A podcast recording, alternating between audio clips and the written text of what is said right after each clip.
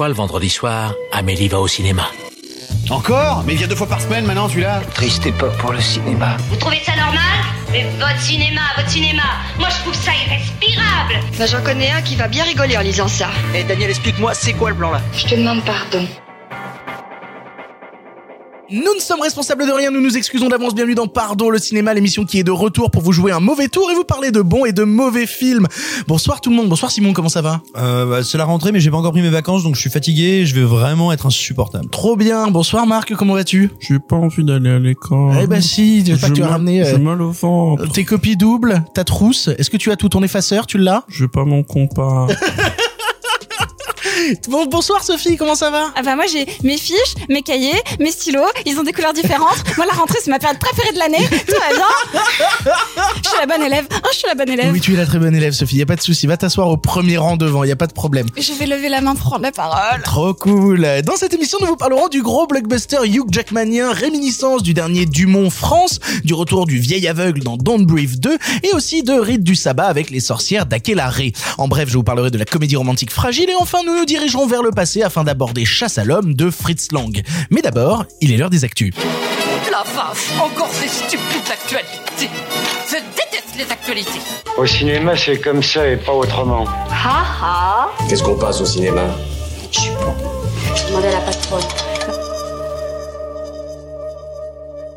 Comme d'habitude, nous démarrons ces actus en vous remerciant de nous suivre, que ce soit sur les réseaux sociaux, avec le compte Twitter pardon le cinéma, où l'on parle de l'actu du podcast ou de cinéma en général, mais aussi sur les différentes plateformes de podcast, où vous pouvez vous abonner pour ne rater aucun épisode, ou bien même le noter sur iTunes avec une jolie critique. Si vous voulez soutenir l'émission, vous le savez, il existe la boutique pardon le cinéma, où vous pouvez retrouver des t-shirts, des suites, des mugs et des stickers, ce qui nous permet ensuite de pouvoir acheter du glouglou, du miam miam et d'avoir quelques sous-sous dans notre popoche. Il y a plein de motifs sur la boutique, et toujours pas de nouveau, parce que je suis une bille qui vous promet ça depuis des mois. J'en suis désolé, un jour promis, un jour. Tu vas sortir sur l'île de Cannes du coup? Ah putain, mais non, bah non, euh, pour Cannes l'année prochaine, non, non, non, là je suis à la bourre, je suis beaucoup trop à la bourre. En tout cas, si vous en achetez, n'hésitez pas à nous partager les photos sur nos réseaux sociaux, ça nous fera un plaisir de vous retweeter. Et pour ça, rendez-vous sur la boutique Pardon le cinéma, le lien est en description de ce podcast, mais aussi sur notre compte Twitter. Avant d'attaquer l'actualité aussi, parlons actu de Pardon le cinéma. C'est la rentrée, il y a quelques petites annonces, et notamment le fait que nous allons avoir de nouveaux copains qui vont intégrer l'équipe au cours des prochaines semaines. En effet, vu le rythme hebdomadaire compliqué à tenir, nous allons procéder à des roulements, expérimenter des nouvelles compositions, bref, faire un peu bouger les lignes et accueillir des gens autour de cette table afin de discuter cinéma et boire ou, manger trop, je sais pas, c'est au choix. C'est pourquoi vous retrouverez notamment Arthur Sios de Combini dès la semaine prochaine, mais aussi Clara Renouet mi-septembre. On a hâte de parler avec Clara et Arthur, de débattre et de crier fort à leur côté. Ça va être très très très rigolo. Aussi, c'est à noter que l'émission que nous animons sera toute l'année en partenariat avec la chaîne de télé TCM Cinéma. En effet, deux fois par mois, notre film du passé sera issu du line-up de la chaîne, chaîne ô combien prolifique, en films divers et variés, de patrimoine ou non. Nous aurons un plaisir de vous la faire découvrir et de vous parler d'œuvres trop rarement citées que vous aurez l'occasion de découvrir directement sur TCM Cinéma. Et s'il faut encore rajouter des choses rigolotes au programme, sachez que l'équipe de Pardon sera présente au Festival de Deauville. On vous, vous en parlera dans un épisode dédié dans deux semaines, ainsi qu'à l'étrange festival. Ça sera pour l'épisode de la semaine qui suit. Il y aura l'occasion de parler de plein plein de films. Bref, vous l'aurez compris cette année, plus de gens, plus de festivals, TCM Cinéma qui nous accompagne dans le passé et donc plus de films, que de bonnes nouvelles dans cette rentrée de Pardon le cinéma. Manquerait plus qu'on ait travaillé sur un projet secret depuis un an pour que la boucle soit bouclée. hein. On va en reparler bientôt. On a fait ça? Euh, oui. Pardon. Euh, Ne t'étais pas au courant. Mais euh, on va te le dire plus tard. Mais euh, Non, mais je joue le jeu, hein, y a pas de problème. oui, oui. Fais, fais genre ah waouh, c'est une belle surprise. Et ouais, une énorme surprise vous attend, mes petits loulous. À bientôt. Eh bah dis donc, ça va être On va incroyable. fonder un parti De quoi? On va fonder un parti Oui. Ah. Parti le cinéma? Partie de cinéma. Il y a un t-shirt à faire. non, putain. non, désolé, c'est juste partie le cinéma pour. Parti le cinéma, manger des films. Tout à fait, c'est pas vrai, parti le cinéma, excellent euh, Ah, pour podcast les- vendeur. Mais non, il y a les pas élections présidentielles qui arrivent. Partie le cinéma, c'est génial. Ah ouais, on se présente. Oh putain. Pour commencer l'actualité, sujet beaucoup moins rigolo, partons en Chine et plus précisément à Hong Kong. Ouais, non, la transition est vraiment Bah si, pourrie. il y a un gros parti en Chine. Ah bah oui, ça c'est sûr. En effet, un projet de loi sur la censure va entraîner très bientôt l'interdiction et donc la censure de nombreux films créés dans la région et ce rétroactivement. Aucun appel ne sera possible si un film est, si un film est interdit et la projection illégale de ses œuvres entraînera désormais une peine de prison pouvant aller jusqu'à trois ans.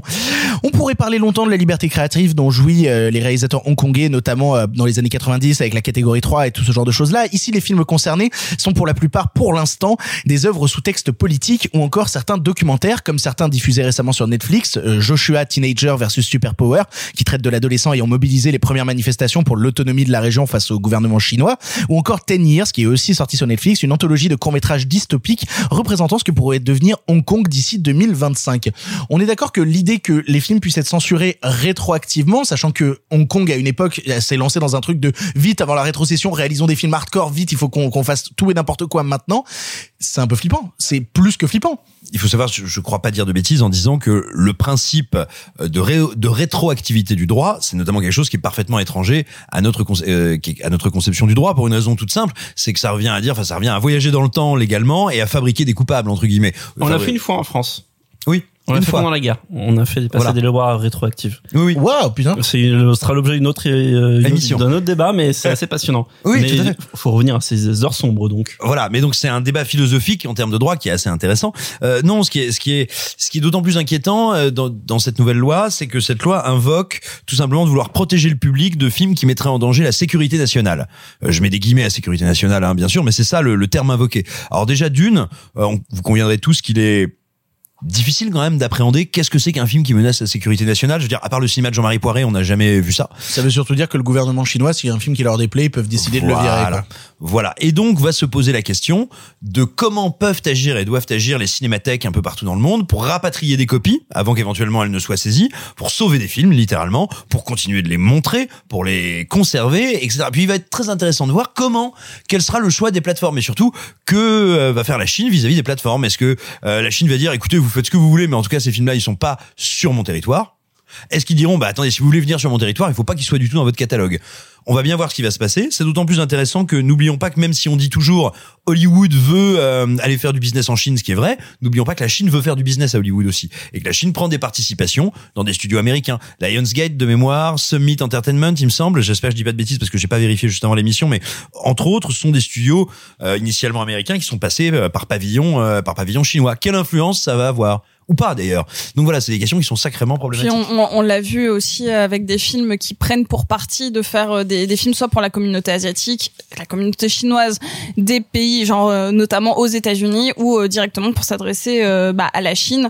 Et euh, je pense notamment chez Warner à Crazy Rich Asian qui était pour le coup plutôt pour les euh, la communauté chinoise aux États-Unis. Mais c'est vrai que c'est quelque chose qu'on voit de plus en plus sur les gros studios américains. Bah, de toute manière, j'ai j'ai l'impression qu'en fait, la seule différence, c'est que maintenant, ils ont ajouté le petit chapitre censure, mais que rétroactivement, en fait, le gouvernement américain et même les films et les productions américaines se censurent naturellement pour pas blesser la Chine et ce depuis des années dans leur production, en fait. C'est c'est déjà le cas, en Non, mais c'est surtout qu'ils ont l'obsession depuis. euh, il faudrait voir quand est-ce qu'a eu lieu la, la bascule. Enfin, quand est-ce qu'à un moment ils sont vraiment intéressés de très près au marché chinois.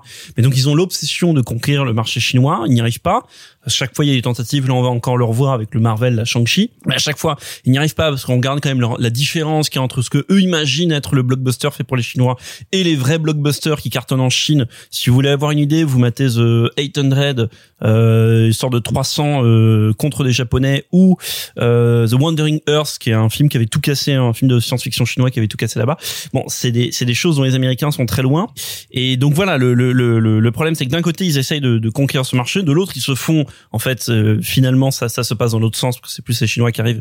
Et ça Simon l'a dit aussi. Et par rapport au côté rétroactif, euh, si ça si ça vous intéresse, moi je vous encourage de suivre sur Twitter le compte d'un éditeur dont on a déjà parlé ici qui s'appelle Spectrum Film. Spectrum Film, ils sont super, ils distribuent sur Notion en France, c'est trop bien. Exactement, parce que Spectrum euh, distribue beaucoup de films asiatiques, pas que chinois, hein, ils font aussi japonais, euh, coréens ou autres, mais euh, mais euh, beaucoup de chinois, beaucoup de hongkongais, euh, voilà. Et, et pour eux, ben ça pose un problème parce que euh, ce qui est en train de se passer va conditionner éventuellement les restaurations, les ventes des films à l'international, etc.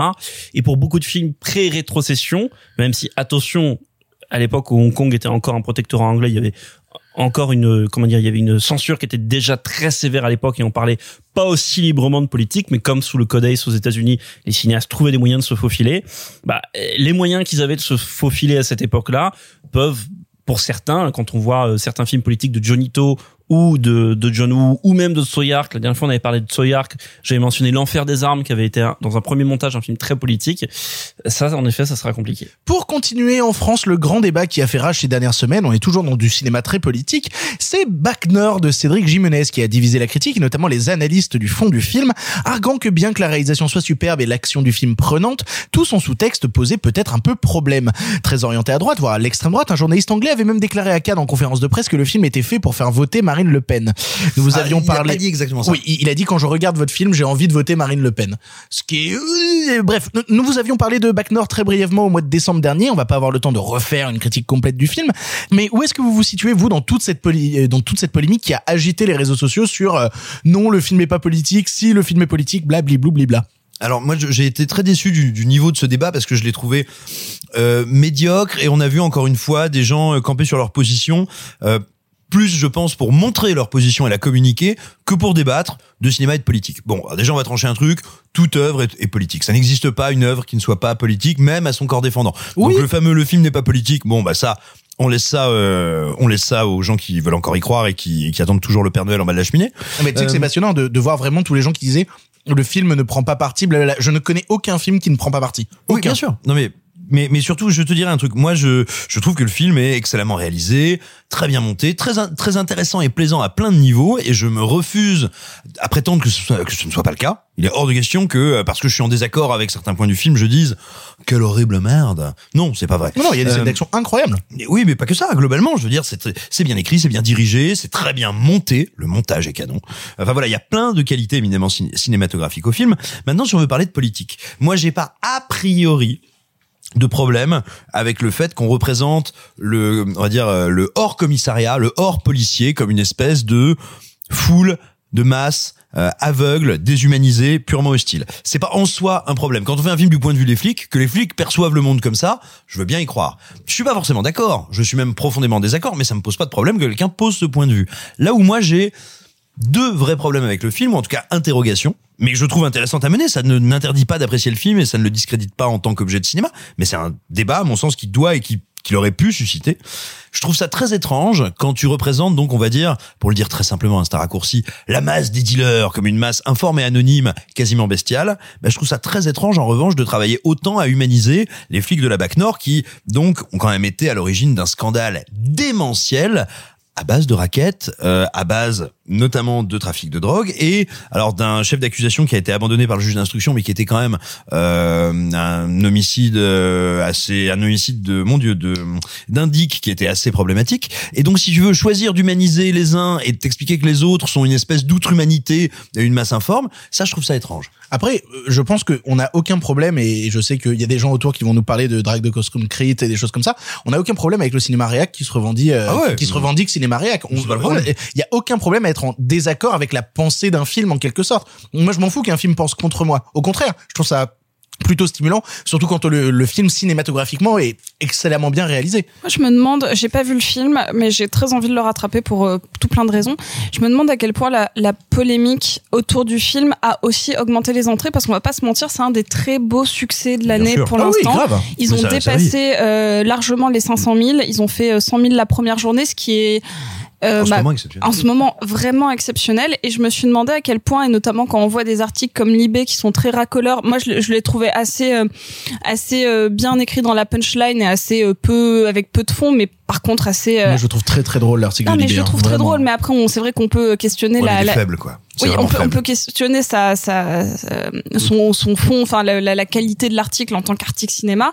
Mais par contre, est-ce que tout ça, cette, cette polémique a euh, aidé les entrées ou est-ce que c'est euh, est-ce qu'on est-ce que ça a favorisé un certain enfin certaines personnes de droite à aller voir le film? Enfin c'est quelque une question que je me pose Non mais ça crée de la curiosité aussi. Puis attendez, faut pas non plus, euh, vous voyez, faut pas non plus négliger euh, le poids de l'actualité. C'est-à-dire que ce film qui se passe, donc qui s'appelle Bac Nord, qui se passe donc en grande partie dans les quartiers nord de Marseille et qui traite de- des problèmes de criminalité et de violence endémiques dans une partie de ces quartiers, euh, ce film arrive à un moment où il y a une flambée de violence à Marseille. Donc forcément, il y a une espèce de coagulation de la curiosité, de l'intérêt. euh, et en plus aidé par la polémique, c'est c'est multifactoriel et c'est pas étonnant. Et enfin non, moi il y a quand même un, un dernier truc qui me frappe aussi, euh, c'est que euh, dans une ville on sait qu'il y a des problèmes de corruption qui sont quand même démentielle. C'est certainement pas la seule ville de France et c'est pas du tout pour dire oh là là Marseille quelle horreur hein, mais où voilà où il y a des problèmes de corruption terribles. Où l'affaire de la BAC Nord a touché si ma mémoire est bonne 18 ou 19 officiers, officiers de police. Adapter ça en fait divers et en faire l'histoire de trois flics qui, qui qui commencent à faire des conneries parce que bah franchement le quotidien c'est pas si facile et puis euh, et puis le kebab est trop tiède. Je trouve que c'est une manière euh, très discutable d'appréhender le réel avec laquelle on peut être en accord comme en désaccord hein, mais je- moi ça me ça m'interroge un peu. Ce qui n'empêche que je pense qu'on peut quand même recommander le visionnage de Back Nord. Ah mais totalement. Et je préfère vais fois les personnes bon. qui en parlent en l'ayant vu que les personnes qui décident de parler d'un film sans l'avoir regardé, comme c'est bien souvent le cas sur Twitter, où on adore parler des films que l'on n'a pas vus, mais quand même c'est pas mal d'en parler. Ah puis je le recommande volontiers. Alors là il y a aucun problème. Non, mais J'ai pareil. passé un très bon moment. Je trouve c'est un super film. Une news random pour conclure. Le trailer de Spider-Man No Way Home a battu le record de la vidéo la plus vue dans un laps de temps de 24 heures. 355 millions de vues devant le trailer de Endgame qui cumulait 289 millions de vues. Or, personnellement, je suis un peu troublé. Euh, est-ce que c'est parce que les gens ont envie de voir le film ou est-ce que c'est parce que revoir dans la bande-annonce Alfred Molina slash Dr. Octopus leur rappelle à quel point la trilogie de Sam Raimi était quand même vachement mieux que le MCU? Bah, c'est pour ça que j'ai regardé 17 millions de fois moi toute seule.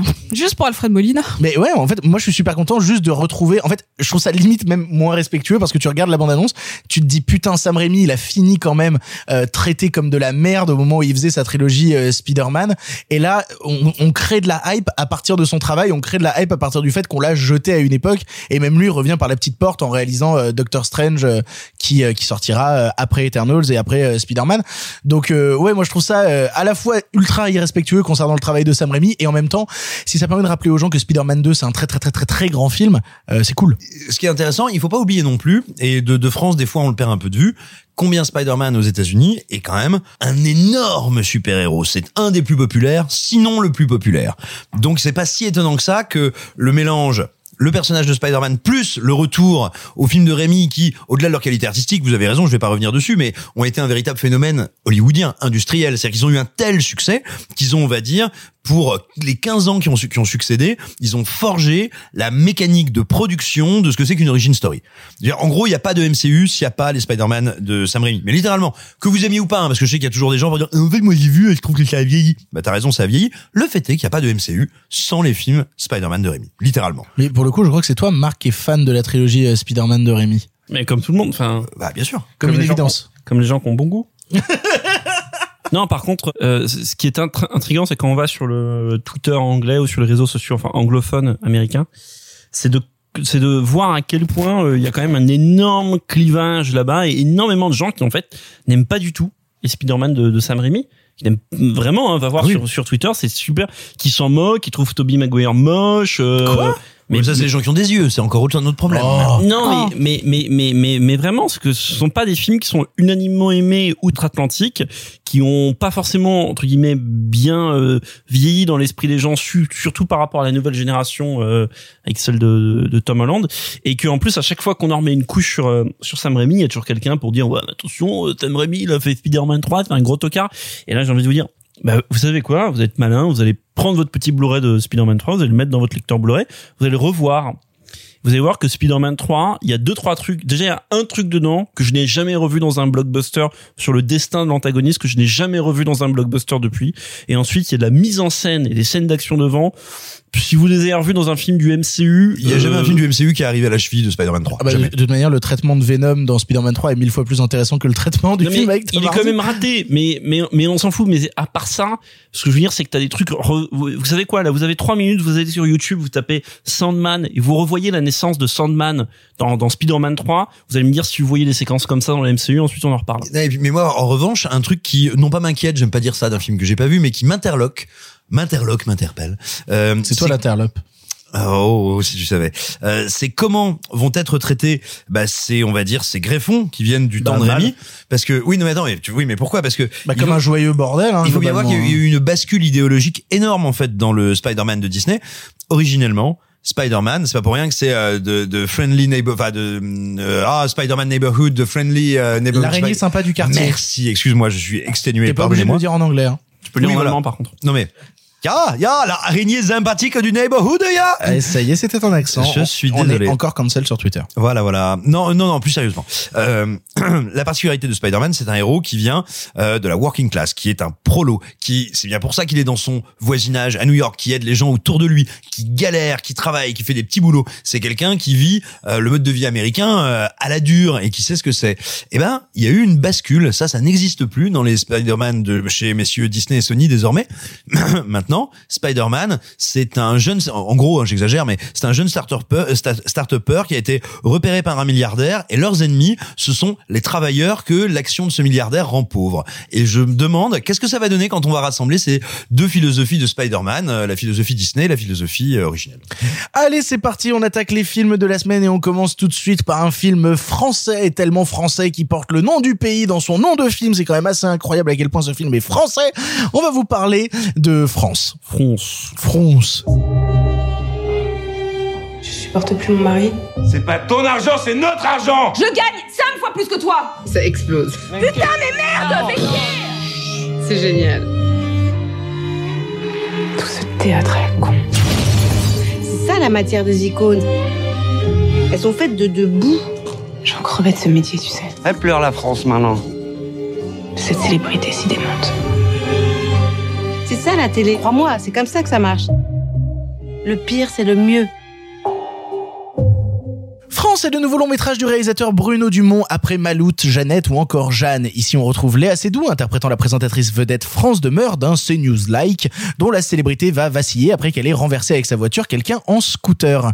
Accompagné de Blanche Gardin, Benjamin Biolay et tout ça sur une musique de Feu Christophe, nous avons vu le long métrage et c'est Simon qui commence. Simon, qu'est-ce que tu as pensé de France de Bruno Dumont? Pendant de nombreuses années, pour moi, le, le cinéma de Bruno Dumont, c'était vraiment une énigme. Euh, je ne l'aimais pas, je ne m'y sentais pas bien, et surtout, je ne le comprenais pas. Parce que, bien sûr, il y a des films avec lesquels on est en désaccord, il y a des films avec lesquels on passe de mauvais moments, mais il y a des films où, littéralement, on ne comprend pas ce qui nous est proposé. Moi, c'était mon cas, jusqu'à Hors Satan inclus, où vraiment, je, je, je lisais des textes sur Dumont, je regardais les films de Dumont, et je me disais, mais je ne panne à rien. Et puis est arrivé Maloute, qui pour moi a vraiment été une révélation. Euh, J'aime euh, dans des humeurs, quand je suis d'humeur mégalomane, j'aime même dire que là, parce que là vraiment, là, il est devenu bien meilleur. Mais donc, c'était peut-être sans doute moi le film qu'il me fallait pour me débloquer un peu le regard.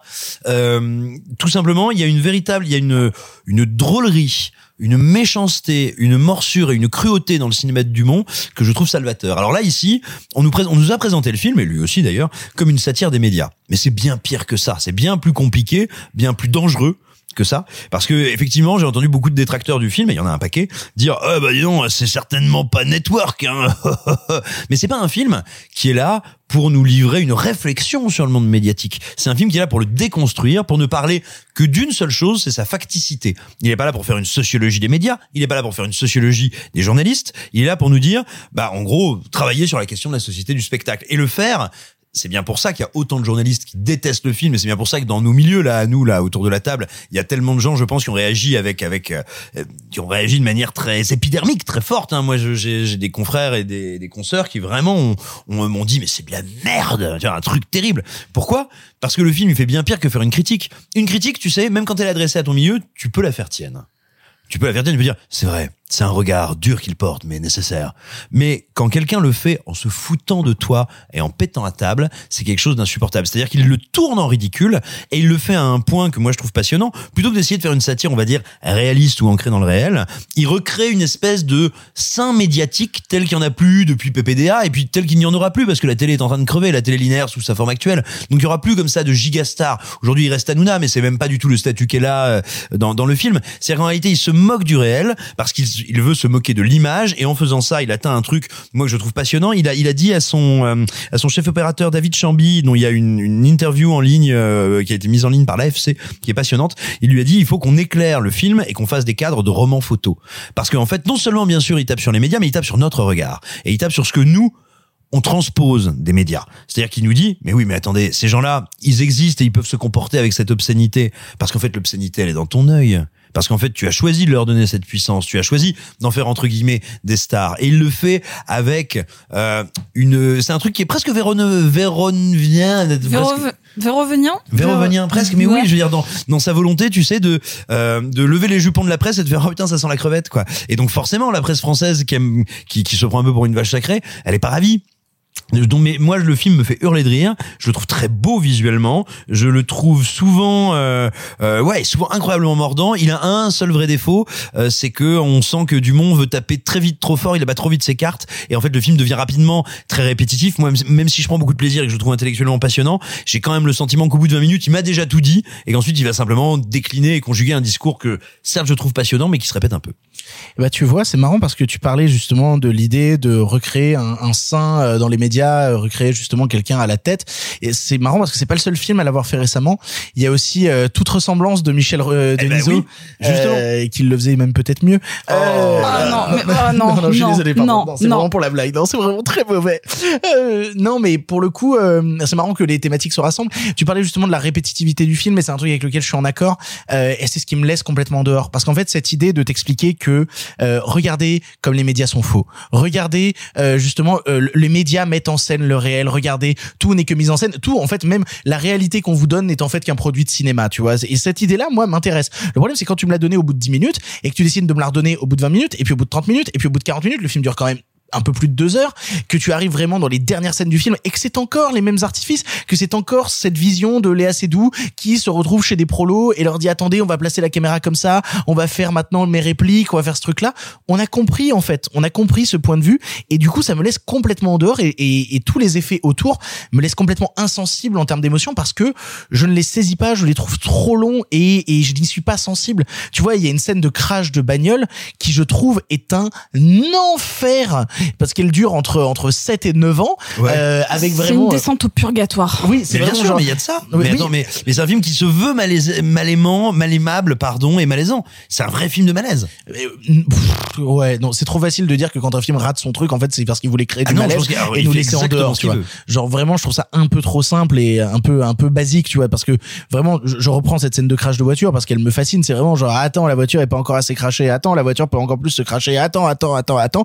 Et surtout, moi, c'est un truc avec lequel j'ai un peu de mal et je sais que c'est typical de de de de, de Monsieur Bruno Dumont. J'ai du mal avec cette idée de de personnages qui ne jouent pas dans le même film. C'est un truc qui, pour moi, en fait, fascinant. Ouais, bah moi justement tout ce côté hétérogène en fait me laisse complètement en dehors avec vraiment cette impression que euh, on a euh, vraiment euh, on, a- on a Léa Seydoux qui est dans un drame euh, de, de l'antiquité et qui a besoin de pleurer, regardez comme je vous filme en gros plan pleurer et t'as Blanche Cardin qui fait un stand-up à côté euh, et tous les deux en fait ne cohabitent pas ensemble, ne sont pas dans le même film et même Benjamin Biolay euh, semble être issu euh, d'un autre long métrage au milieu de tout ça. Ça me laisse complètement en dehors et je rajouterais même aussi que toute la volonté qu'a euh, j'ai regardé récemment il y a hum, Bruno Dumont qui a fait un truc sur euh, Vidéo Club euh, chez Combini où il parle justement de son point de vue sur les films et notamment son point de vue des, du travail des acteurs amateurs et toute son idée que lui ce qu'il aime c'est les gens qui jouent vrai euh, c'est-à-dire qu'ils jouent mal mais vu qu'ils jouent mal, ils jouent vrai. Et moi, c'est un point de vue que je partage pas, mais qui est le mien, qui est tout à fait personnel. Mais cette idée de parce que tu es au plus près du vrai, que tu ne sais pas jouer, vu que tu ne sais pas jouer, tu es beaucoup plus dans la vérité que ceux qui cherchent le jeu à tout prix. C'est un truc qui, moi, bah, me laisse complètement à côté de la route. Donc, je n'apprécie pas le jeu, je n'apprécie pas la manière qu'il a de diriger ses comédiens. Je, en fait, le seul truc qui me rattache au film, c'est la musique de Christophe, que je trouve est la plus belle chose du film, vraiment. Je trouve que la musique de Christophe est absolument magnifique et me dire que c'est ça sa dernière partition, bah, je trouve ça très beau, je trouve ça très touchant, mais je trouve que le film se répète sans cesse, n'a pas grand chose à raconter vu qu'il a besoin de le répéter encore, encore, encore et encore. Tout ça dirigé d'une manière qui me laisse complètement insensible. Ouais, non, France, j'y suis profondément et profondément hermétique et j'ai l'impression que c'est pas que de ma faute. J'ai l'impression que c'est pas que de ma faute parce que je trouve que dans son propos, le film est un peu vain et ça, ça, ça m'emmerde. Toi, Sophie, qu'est-ce que tu as pensé pour conclure de France? Euh, je suis plutôt euh, d'accord avec toi euh, qu'avec Simon. euh, désolé.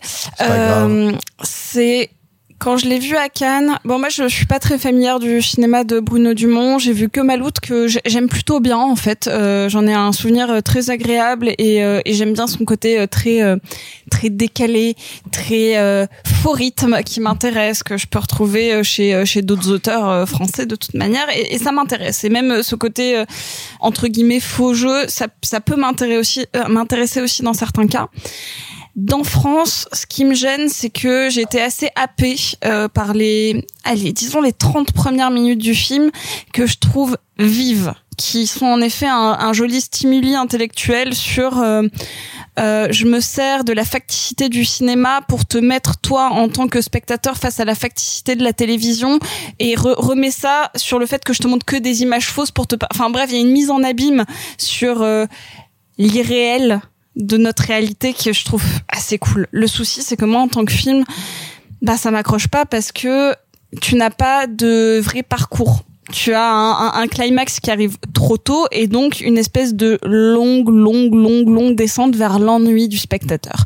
Ce qui est peut-être voulu, mais ce qui au final, bah comme je l'ai dit, m'emmerde parce que euh, l'ennui au cinéma, euh, surtout quand c'est pas le propos, c'est quelque chose qui vient me bah, me faire avoir le temps très long dans une salle de cinéma. Et je suis juste contente de l'avoir vu à, à- Cannes après avoir eu certains plein de films en fait avec Léa Seydoux puisque c'était le Léa Seydoux euh, Cannes Festival cette année Sans elle parce qu'elle avait le Covid. sans elle, mais donc euh, de l'avoir vue euh, chez Desplechin, chez Wes Anderson, où elle est vraiment incroyable. Déjà, j'y allais avec beaucoup euh, d'appréhension positive parce que j'étais au final contente de la revoir, ce qui, euh, dans une autre période, m'aurait plutôt saoulée. Là, j'étais contente de l'avoir encore une fois exploré cette palette de jeux qu'on avait pu voir dans des registres très différents à quelques jours d'écart.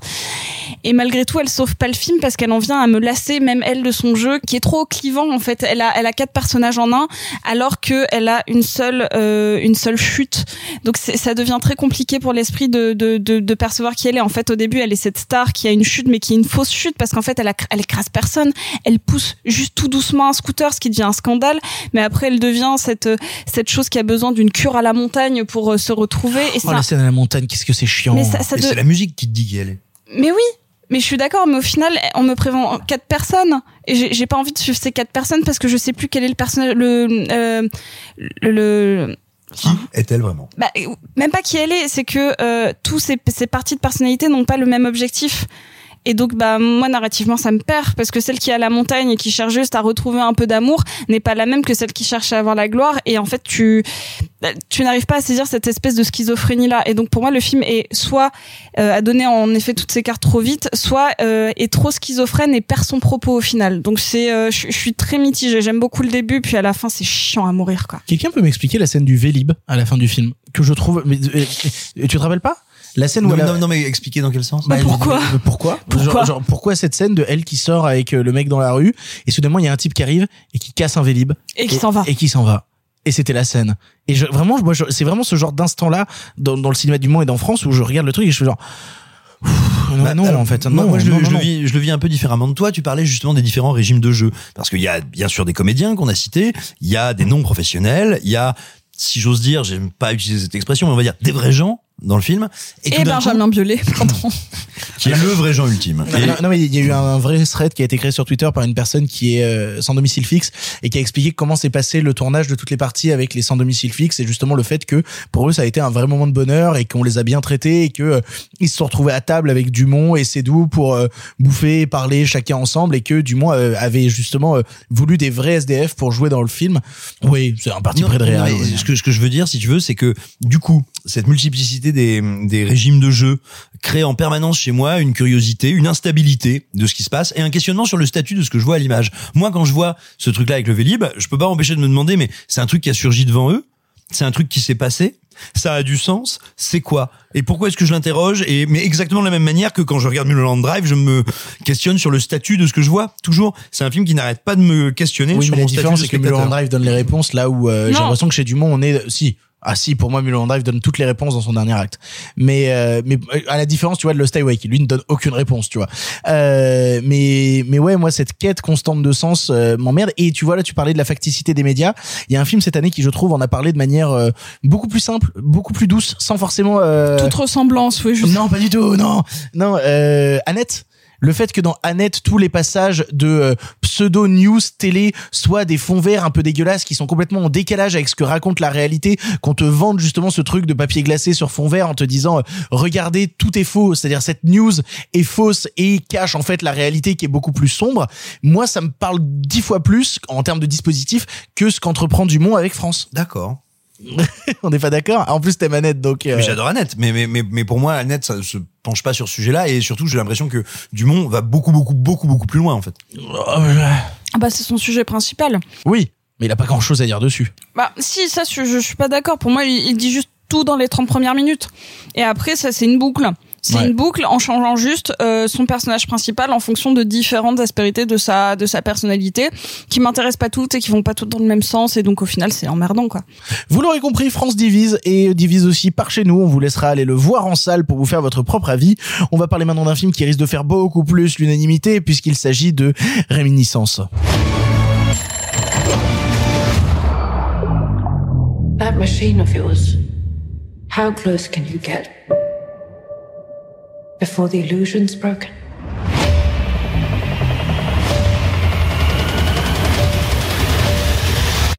You're going on a journey. All you have to do is follow my voice.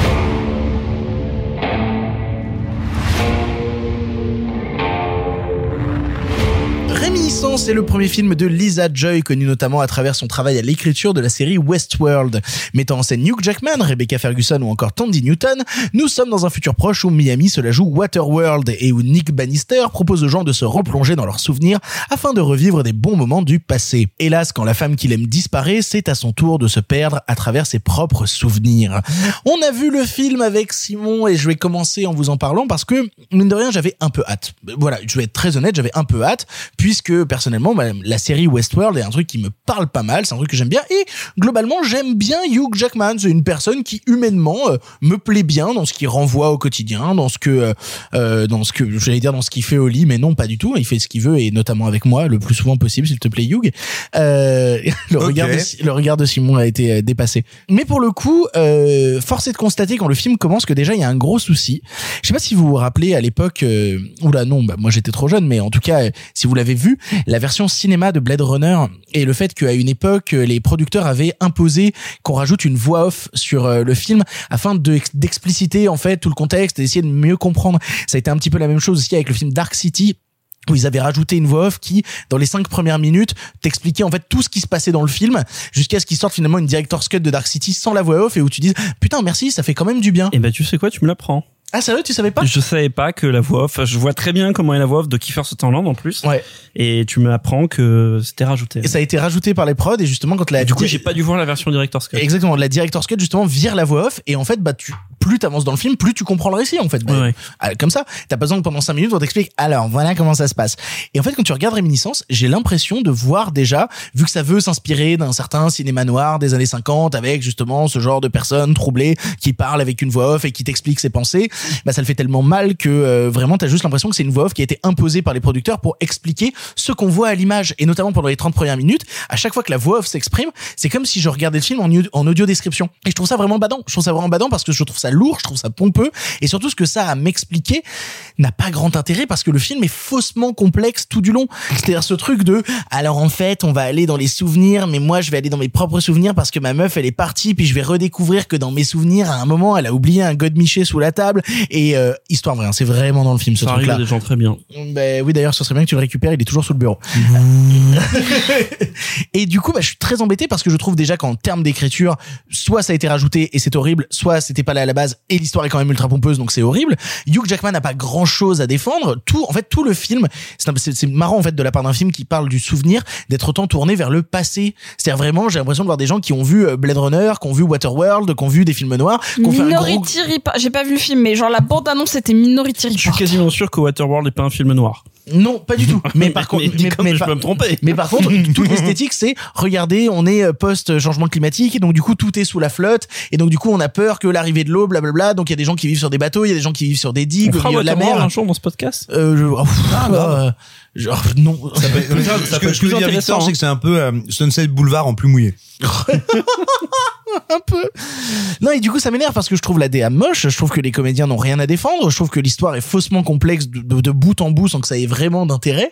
Et je suis emmerdé, en fait, par des gens euh, talentueux qui, euh, notamment Lisa Joy qui avait bossé sur, euh, sur Waterworld, non, sur Westworld, justement, pas le même, euh, de la voir justement derrière un réminiscence qui ne me raconte rien à part le fait de regarder vers le passé et qui, en plus, dans sa conclusion, n'apporte pas grand chose d'intéressant, n'a pas grand chose à raconter sur son sujet. C'est-à-dire que toute cette quête du souvenir, toute cette idée justement de revivre des moments passés en boucle parce qu'on n'arrive pas à vivre dans le temps présent, comment on réussit à faire le deuil des moments passés, etc. C'est passionnant. C'est un sujet qui est passionnant, mais elle n'a rien à dire dessus si ce n'est greffer une intrigue de thriller assez mal branlée, assez mal branlée et du coup bah ça m'emmerde, ça m'emmerde parce que réminiscence bah c'est vraiment pas très bien quoi.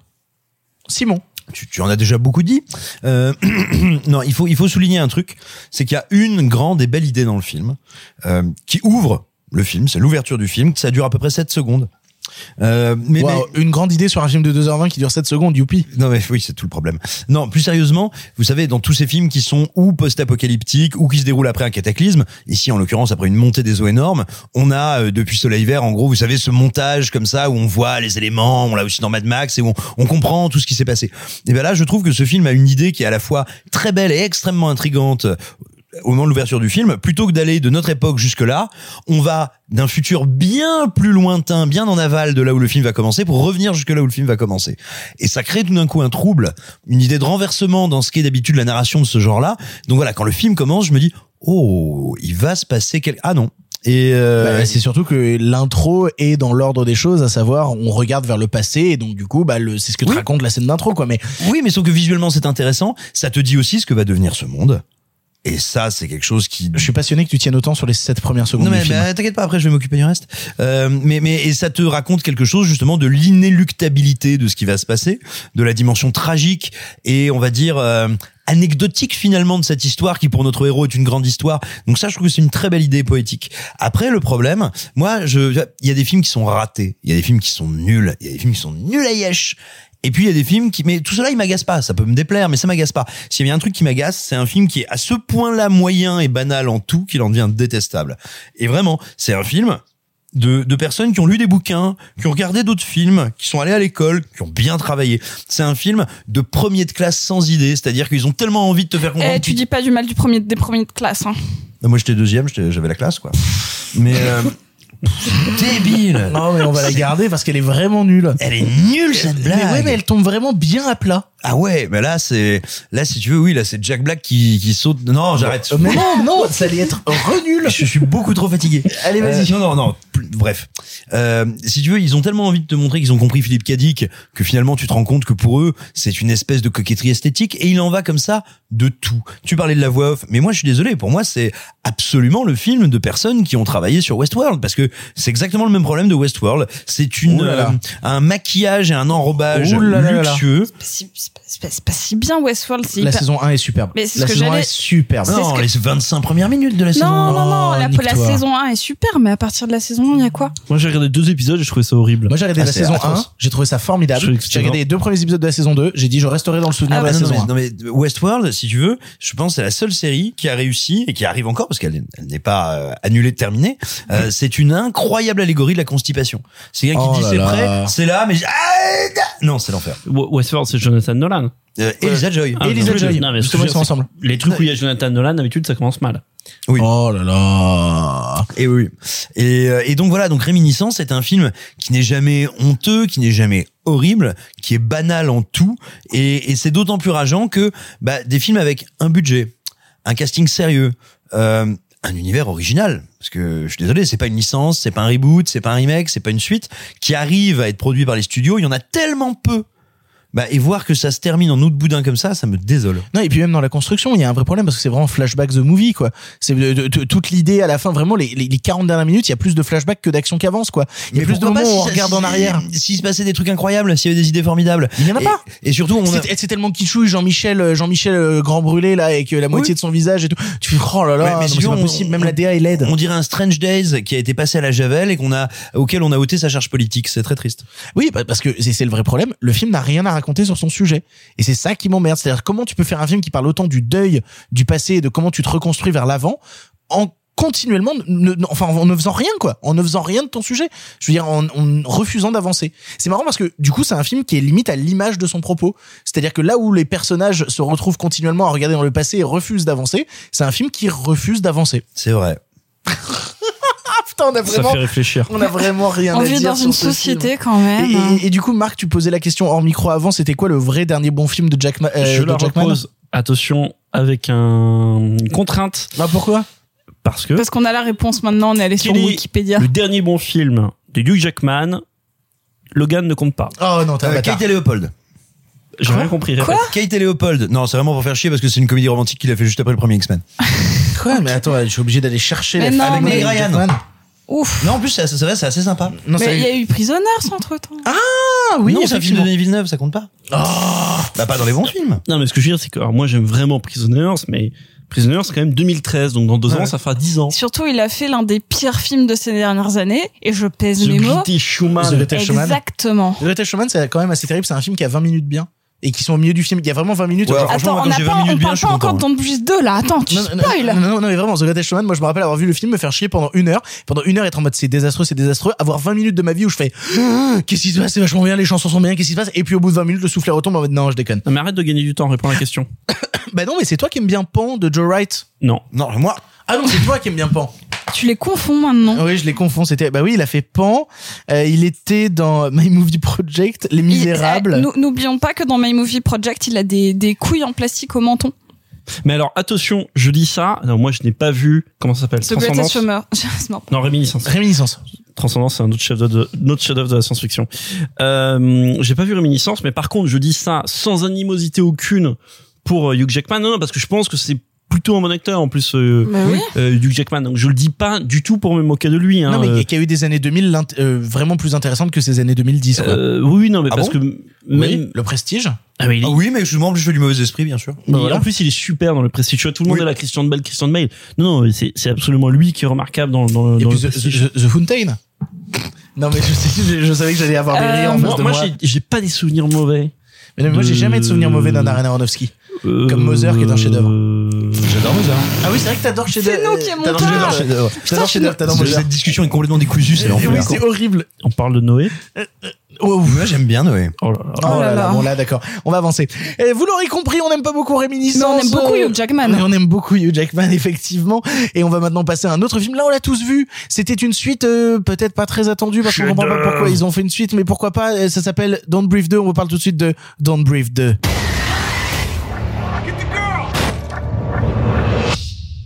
Not me you need to be scared of, little girl, but the man standing next to you. Now, I don't know who he is, but I know who he's not. Should I tell her or you?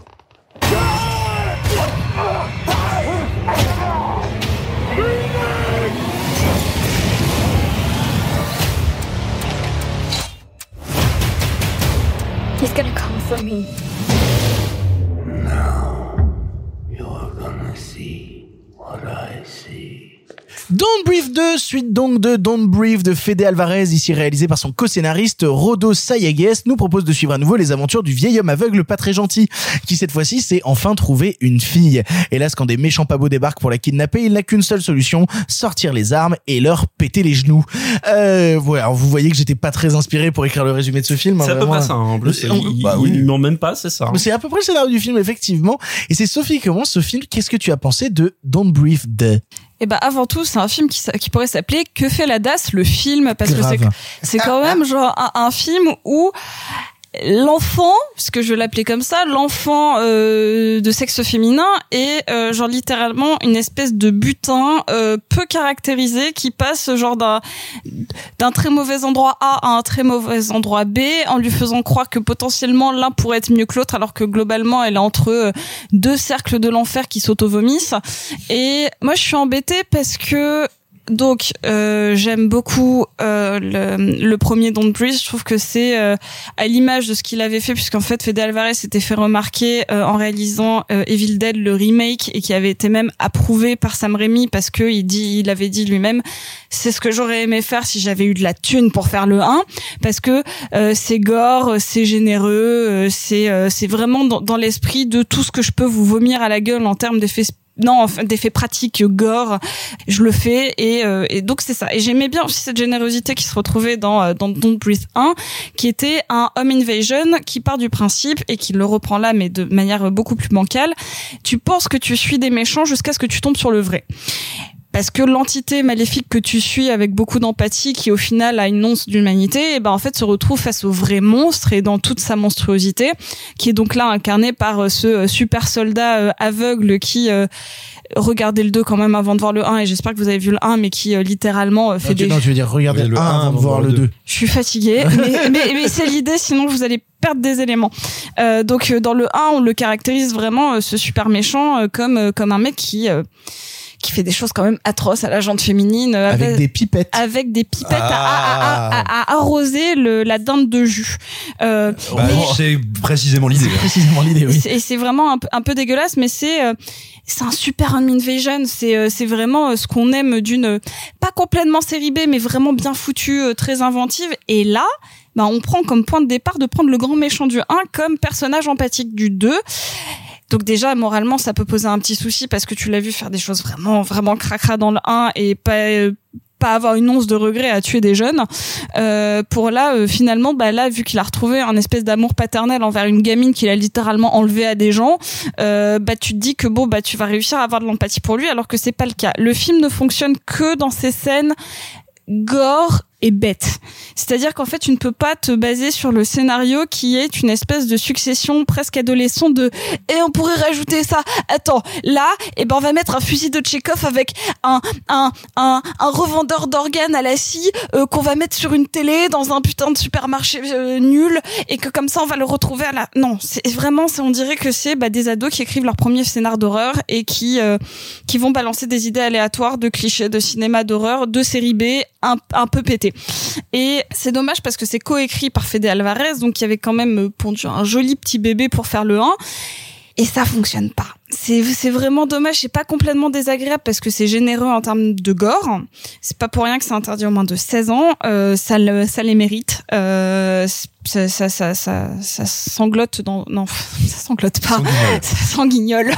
non plus. Bref, c'est gore dans tous les sens. Ça sanguignole. Genre, Sanguinole. genre la marionnette? Genre genre la marionnette parce que bon ouais non euh, Quelle est décousue cette émission C'est la rentrée, c'est la rentrée. Non mais en, en vrai en plus j'étais assez contente sur euh, le monstrueux le monstrueux qui devient personnage principal qui qui donc il y a une gradation en se retrouvant face à d'autres monstres qui au contraire sont plus humanisés que le premier monstre dans le 2 donc tu avais une espèce de structure qui se retrouvait. C'est dommage parce que c'est vraiment une série bête qui aurait dû être un super DTV Bah, tu vois, je suis euh, vraiment d'accord avec toi. Peut-être que c'est en plus parce qu'on l'a vu ensemble, donc du coup, forcément. cette toute petite salle des halles Dans une salle minuscule, c'était incroyable, toute toute toute petite salle au hall. Euh, et pour le coup, moi, je suis un peu embêté parce que j'aime beaucoup Don't Brief 1 et je l'aime beaucoup notamment par les effets de mise en scène de Fede Alvarez qui a, qui a l'inventivité justement dans un de ses premiers plans quand euh, les jeunes rentrent dans la maison au tout début. En un seul plan séquence qui traverse toute la maison, il te montre toutes les armes du film. Il te, en fait, il te fait vraiment genre là où t'as des plans qui sont des fusils de Chekhov, là, il te fait un seul plan pour t'en montrer 12 en te disant voilà tout ce qu'il y a dans la maison. Tu as tout vu Maintenant, on s'amuse. Et jamais le film ne retrouvera justement les idées de mise en scène du premier opus. Jamais le film n'ira là-dedans. Et puis surtout, là où ça m'embête, c'est que là où le premier avait des tropes déjà inversées. Donc c'est-à-dire que le premier jouait l'inversion de dire on est dans un home invasion, sauf que les victimes c'est les gens qui rentrent dans la maison Et puis qui la menace, euh, c'est l'habitant. voilà, c'est ça. La menace, c'est l'habitant qui est vraiment terrifiant et qui est beaucoup plus euh, dark et sombre que ce qu'on pouvait espérer euh, de prime abord. En fait, quand tu as inversé un truc et que tu décides dans le deuxième opus bah, de le remettre à la normale, bah, ça n'a plus d'intérêt parce qu'on revient en fait dans les tropes habituelles qui n'ont pas beaucoup de sens et qui ne qui, bah, qui ne font pas frissonner à aucun instant. Et donc du coup, bah tu te retrouves avec ce vieux euh, vieux détritus là qui euh, qui soudainement euh, bah, se trouve une pseudo conscience et en même temps c'est quand même un film qui te demande de choisir entre un serial killer, agresseur sexuel, multirécidiviste, kidnappeur d'enfants et des toxicomanes qui cuisinent de la meth et qui veulent découper des enfants. Et on te dit vas-y, choisis ton camp. Et tu euh, bah, et en même temps ça me dérange pas parce que j'aime bien les films à morale. Moi j'aime bien les films où on me met euh, mal à l'aise. J'aime bien les films où on me dit attention voilà c'est vraiment cracra ce que tu regardes. J'aime bien, mais en fait le film n'a même pas la décence d'aller jusqu'au bout de son propos. C'est parce que euh, en fait il, ne se retrouve à être intéressant que dans les scènes un peu hardcore qui en fait devaient être hardcore sur le papier et qui du coup quand elles sont mises à l'image bah, deviennent rigolotes. Mais le film n'a pas grand chose à raconter. Et là où toute la malice et tout le côté ludique du premier Don't Brief était d'inverser les genres et puis de se retrouver avec des trucs qui devenaient vraiment cruels, parce qu'on avait quand même mine de rien un grand méchant qui allait faire des choses très cruelles à des gens très euh, très gentils de prime abord qui essayaient de s'en sortir non et non tout. non euh. non c'est ça qui est intéressant c'est qu'il y a jamais de gentil dans ces films Si dans le premier, Dans le Non, premier, non, ils sont pas t'as gentils. trois- Si, t'as trois dans le premier, t'as quand on te trois archétypes. dans le premier, on te caractérise quand même la nana en disant regarde, elle a une vie pas simple, elle vit dans une caravane avec sa ga- avec la gamine, c'est compliqué, tout ce qu'elle veut T'as- c'est changer de vie, c'est pas une méchante. Euh, sont- tu vois. Alors, t'as trois archétypes. C'est comme euh, dans un super film qui s'appelle The Corpse of Anna Fritz. T'as trois archétypes. T'as celui qui veut faire du mal, qui veut juste voler de l'argent. Donc, il y a un vice qui est euh, genre euh, comment, euh, pas c'est pas avare mais bon en tout cas qui a un vice La cupidité. la cupidité merci j'ai du mal avec mes mots ce soir le deuxième qui est entre deux qui se laisse un peu porter donc qui est un peu faible et celle qui a vraiment besoin du truc donc c'est t'as t'as un groupe mais t'as trois archétypes différents tu vois Oui, mais qui- tu les détestes pas. tous les trois. Oui, qui mais tu tous les- tu- trois. Elle, elle a beau avoir une vie très compliquée, elle est quand même prête Oui, à mais aller en empathie cambrioler un, avec eux. un vétéran aveugle. mais t'es quand même en empathie avec eux. Parce que tu sais qu'ils vont se faire dérouiller, donc tu, tu donnes un peu d'empathie. non, non, moi je suis vraiment en empathie avec eux. Dans, le, dans le 2, ce qui me file le plus d'empathie, c'est les chiens. C'est vraiment, dès dès que je vois les dogos dans le 2, je suis là genre, oh Mais non, j'espère qu'il va vraiment rien mignons. arriver aux dogos, quoi. Alors qu'ils sont toujours présentés comme des dogos méchants, alors qu'en fait c'est des dogos gentils au grand cœur. Un peu comme Simon, c'est un golden retriever au grand cœur. Donc ouais, non, je suis très emmerdé par euh, par euh, Don't Breathe 2 qui euh, retourne sur des rails pas très intéressantes pour raconter des choses encore moins intéressantes, qui brille par deux trois éclats euh, euh, un peu sanglants où tu dis oh c'est vraiment cracra, euh, tiens euh, ça découpe le bras et tout, mais qui euh, dans son récit euh, raconte pas grand chose de très très intéressant et finit vraiment par m'ennuyer et en fait bah regardez Don't Breathe 1 et, et, et même reconsidérer la filmographie de Fede Alvarez parce il, que il a fait deux films hein. non, il en a fait trois. Euh, il a fait Evil Dead, Don't Breathe et euh, Millennium euh, oui 2. Millennium 2 oui et pour vrai le coup, euh, Evil Dead euh, remake, bah, c'est- vraiment pas mal, hein, vraiment. euh, c'est vraiment, c'est vraiment pas mal du tout. Toi, Marc, tu es allé voir Don't Breathe 2. Qu'est-ce que tu en as pensé? Parce que toi aussi, je crois que t'as rattrapé tout récemment Don't. Breathe Je suis allé voir Don't Breathe 2 et j'ai rattrapé le, le premier. Je vais faire une- du, coup une petite parenthèse sur le premier pour poursuivre un peu ce que tu disais. 1. Mais en plus, je, je l'ai rattrapé comme toi en début de semaine. donc Et ben bref. voilà, il y a un truc que j'ai vraiment aimé dans le premier, qui, attention, pas un grand film, pas un, une sorte, pas un monument incroyable du cinéma d'angoisse récent, mais qui apporte une sorte de nuance bienvenue au moment où il y a une mode récente du film d'horreur, d'angoisse, un peu intello, autorisant, etc., qui dit, on va revenir à un truc très primaire et, et il y a quelques émissions on parlait euh, on parlait de ces films de jeux vidéo qui ne sont pas adaptations de jeux vidéo et Don't Breathe c'est c'est du jeu vidéo le premier c'est-à-dire tout ce que le film fait en dehors du jeu vidéo est inintéressant. La caractérisation des personnages, ça ne m'intéresse pas. Je trouve tous nuls à chier. Je, je, je suis pas intéressé par ça. Dès que le film fait du scénario, je trouve fondamentalement débile. C'est très mal écrit. Par contre, dès qu'il fait du scénario de mise en scène et dès qu'il fait ensuite de la mise en scène propre, c'est-à-dire que vous avez un lieu clos, des personnages qui ont un objectif à atteindre géographiquement le coffre euh, là où il y a l'argent dans la maison et un boss, un boss invincible, un boss où vous n'avez pas d'armes pour le vaincre, vous ne pouvez pas l'assommer, vous ne pouvez pas le tuer, c'est lui qui a des armes, etc. Si vous avez joué à des jeux par exemple comme Alien Isolation, donc vous savez vous êtes dans un vaisseau spatial, vous n'avez pas d'armes, vous ne pouvez rien faire contre l'alien à part vous cacher. Tout le jeu fonctionne là-dessus. Et je trouve le premier film absolument intéressant sur ce principe-là. Fondamentalement, jeu vidéo, on fait tomber un truc, on sait que le personnage va arriver dans les 30 secondes, donc on a 30 secondes pour trouver un placard, etc., pour se cacher. Mais t'as vu que pendant, pendant 10 minutes dans Don't Breathe 2, ils essayent de nous refaire ça avec la gamine qui essaye de ressortir de la maison, tu vois. Ils essayent même de nous repiquer les tropes du premier. Mais, mais, mais ça ne marche pas. Et le, le, la suite, et du coup j'arrive à la suite, la suite fait ce choix très curieux. Parce que, sans vous dire de quoi il en retourne à la fin du premier, le premier euh, pourrait tenir comme ça sans problème, euh, comme tout film qui se respecte, et à la fin tease un truc rigolo en mode, on pourrait faire une suite, euh, une suite marrante, euh, euh, mais voilà, mais, mais, mais une suite qui n'est pas du tout ce qui est Don't Breathe 2, un autre scénario probable à la fin de Don't Breathe 1 qui n'est pas du tout ce qu'il y a dans Don't Breathe 2. Euh, D'ailleurs, j'ai un moment, j'avais pas compris si Don't Breathe 2 était un préquel ou bon, ça on s'en fiche, mais ça me paraissait un moment confus. Mais bref, parce que pour moi, hein, dans mon esprit, la suite du premier, c'était juste refaire la même chose, mais encore plus vénère, et le mec va se venger, etc. Je ne vous en dis pas plus. Et là, dans Don't Breathe 2, c'est des mecs qui ont vu Terminator 2 et qui se sont dit, ça c'est vraiment le truc, attention, Terminator 1 c'est le grand méchant, boum, Terminator 2, ça va devenir une sorte d'ange de la mort, un peu gentil, tout ça. Et le film, c'est exactement ça, parce que on va vraiment retrouver ce personnage qui fait subir, comme Sophie l'a dit, des trucs atroces aux autres, qui à un moment fait sa rédemption, comprend, bah ouais, c'est peut-être plus tout à... C'est le même, mais en même temps, c'est plus vraiment le même, il a changé, vous savez. Et euh, Tout le monde a droit à une seconde de chance, et le, et, et le problème, c'est que le film ne fait que étayer tout ça par des dialogues, par de, par montrer. C'est un film extrêmement démonstratif pour te montrer que bon, c'est un mec un peu psychopathe, mais bon, il a bon fond quand même. Puis, il- puis, puis il a des raisons qui le poussent à être comme ça. Puis il est pas très heureux. Bon, voilà. Et, et, et tout ça est fondamentalement raté, fondamentalement inintéressant en mise en scène. Tu vois, tout à l'heure, tu parlais. Euh, tu parlais de ce fameux plan séquence dans le premier, qui est en fait un. euh, Tout, bah, je te parlais de jeu vidéo, qui est un plan séquence que je trouve assez intéressant parce qu'il n'a aucune logique dans la mise en scène. Aucune logique narrative, en fait. Voilà, t'arrives avec les personnages pendant tout le film, t'es de leur point de vue, puis t'as ce film qui fait tout, le- t'as ce ce plan séquence qui fait tout le tour de la maison, qui n'a aucune logique de perception, euh, où tu vois des choses que eux ne voient pas. Mais c'est un truc très Sam Raimi d'ailleurs, c'est la caméra qui est le personnage principal. Et non, mais qui est surtout un truc, voilà, de jeu vidéo où t'es arrivé dans la pièce et t'as la sorte de cinématique un peu dégueulasse avec des Ah. mouvements bizarroïdes qui va te montrer les différentes étapes de ton parcours. Et donc, on aime ou on n'aime pas l'intention du plan, mais pff, intention il y a. Là, dans Don Briseau, il y a rien. Tu vois. Évidemment, à un moment, le film essaie de refaire un peu du long plan, du plan séquence, mais ça ne fait rien à part juste suivre la protagoniste, c'est tout, ça ne raconte rien. Et, et c'est cousu, enfin, c'est, rajouté sur un scénario qui est vraiment de la zèderie, mais la plus euh, fin d'alphabet possible. C'est, non, mais je veux dire, cette histoire de, de, de charcutier euh, chirurgien qu'on te présente le fameux euh, fusil de Chekhov dont parlait Sophie. Oh, ce plan sur la télé qui est zoomé à mort où tu fais oui, on a compris que ça va avoir un intérêt plus tard dans le récit. Hein. Et, et, et, voilà. Et le problème, c'est que le film n'assume pas son propre contexte, donc ce, ce concept, donc se sent obligé d'en rajouter, ce, ne, ne se suffit plus de ce que c'était là-bas, c'est-à-dire ce sort de, de Rambo aveugle qui, qui ne faut pas énerver. Et, et en fait, en, en, euh, finalement, le désiconise, ce qui est, ce qui est, ce qui est le paradoxe ultime du truc, c'est qu'on passe tout un film à l'iconiser, à montrer cette sorte de bête qui, qui peut surgir. Il faut pas, euh, pas, pas se faire entendre, etc. Bon, bref. Et là, dans, dans le film, quand, quand ce personnage apparaît, plus rien.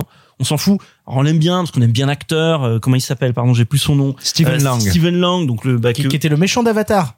Méchant d'Avatar, voilà. Donc parce que c'est un, c'est un, c'est un bon acteur et, et physiquement son personnage est impressionnant, il a une présence, mais mais la mise en scène n'en fait rien. Je trouve le film affreusement long, affreusement ennuyant. Je me suis, voilà, très très euh, très très emmerdé. Il faut dire ce qu'il en est.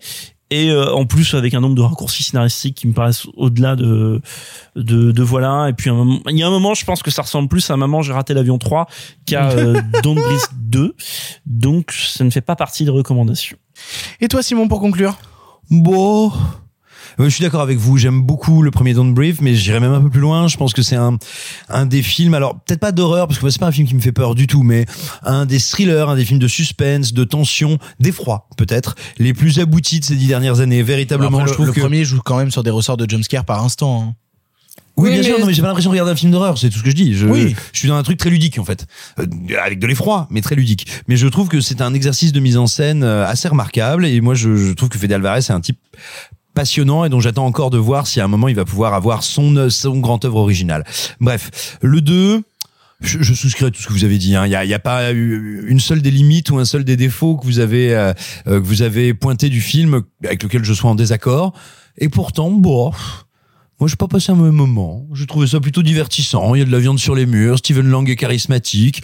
Les méchants poisseux sont C'est poisseux. quand on même les un peu du ouin ouin. Oui. Un non peu. mais attends, j'ai euh, entendons-nous bien. hein, j'ai très très peu d'arguments et j'ai à peu près aucun raisonnement à faire valoir à part bon. je- bon, moi j'ai bien aimé. Ça m'a dégourdi, ça m'a mis en jambe. Euh, ouais, voilà, il y a de la viande sur les murs. J'étais content. Vous l'aurez compris, euh, on n'aime pas trop dans le Brief 2, à part, euh, à part Simon, euh, qui dit bois, voilà. euh, sinon, euh, bon, non, dans le Brief 2, non, non, non, non, non. On vous laissera le voir pour vous faire votre propre avis. Il nous reste un dernier film du présent avant de passer au en bref ou au passé. Et le dernier film, c'est Les sorcières d'Akelaré.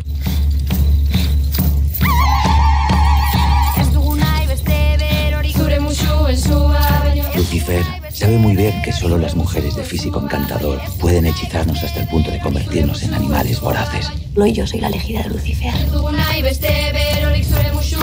Sono Beldurra Diete. Sono Beldurra que siete una ¿Y si el sábado no existiese? Si solo fuese un sueño.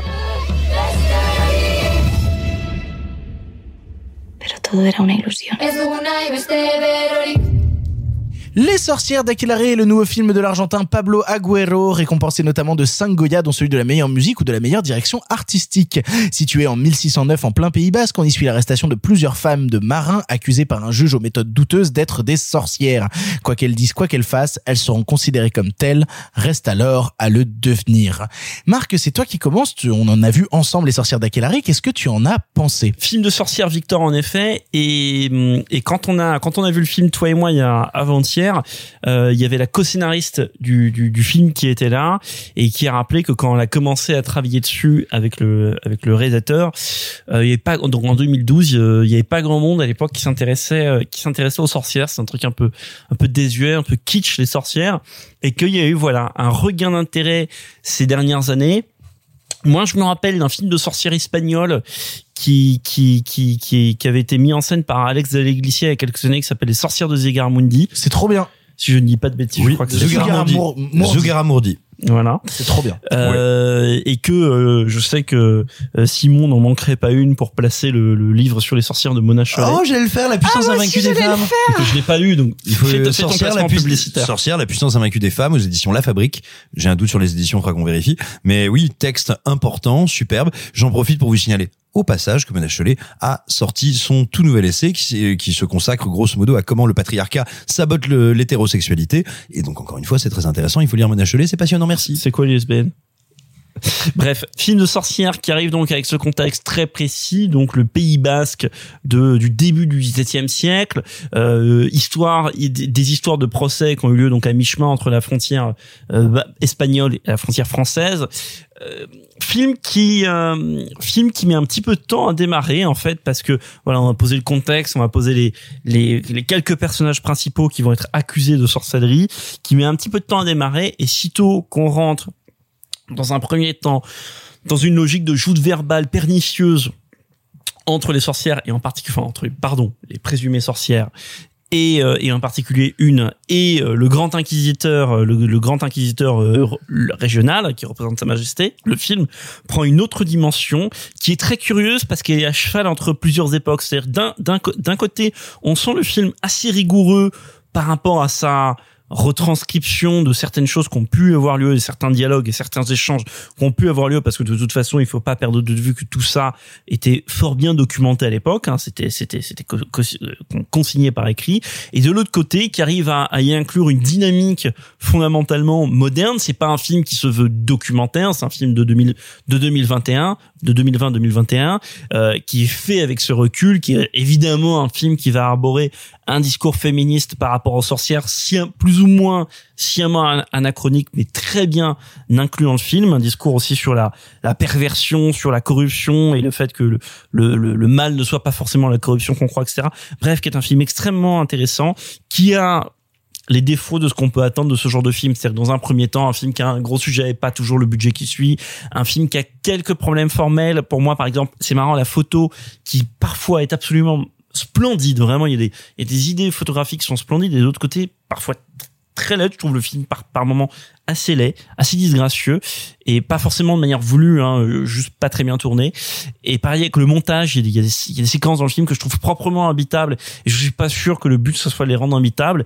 Et d'autres moments, dont une scène de sabbat, une scène de sorcellerie vers la fin du film, qui est complètement chaotique, qui est, qui est presque clipesque, euh, mais, mais quasiment avec 15 ans de retard, mais qui crée un malaise en fait avec cette, cette imagerie. À un moment, il y a des grands angles, etc., des mouvements de caméra très bizarres qui sont utilisés, qui crée un malaise qui est en fait bah, totalement en phase avec ce que le film veut montrer. Euh, un malaise qui n'est que illusion parce qu'évidemment, ces ces pseudo-sorcières ne font que illusion. Vous en faites pas, c'est pas un spoil, elles sont pas vraiment sorcières. Le film vous le montre dès le début, elles sont accusées à tort. Euh, bref, c'est un film que j'étais absolument content de voir parce que bah voilà tu sais quoi un film de plus qu'on rajoute encore une fois je voudrais juste relier à un débat qu'il y a toujours en permanence sur le fait qu'il n'y a rien à voir en ça en ce moment c'est quoi un film de sorcière espagnole sur des procès euh, sur l'inquisition au XVIIe siècle? Le film a beau avoir des défauts, je suis désolé, je ne vois pas tous les jours. Et en plus, c'est excellemment bien interprété.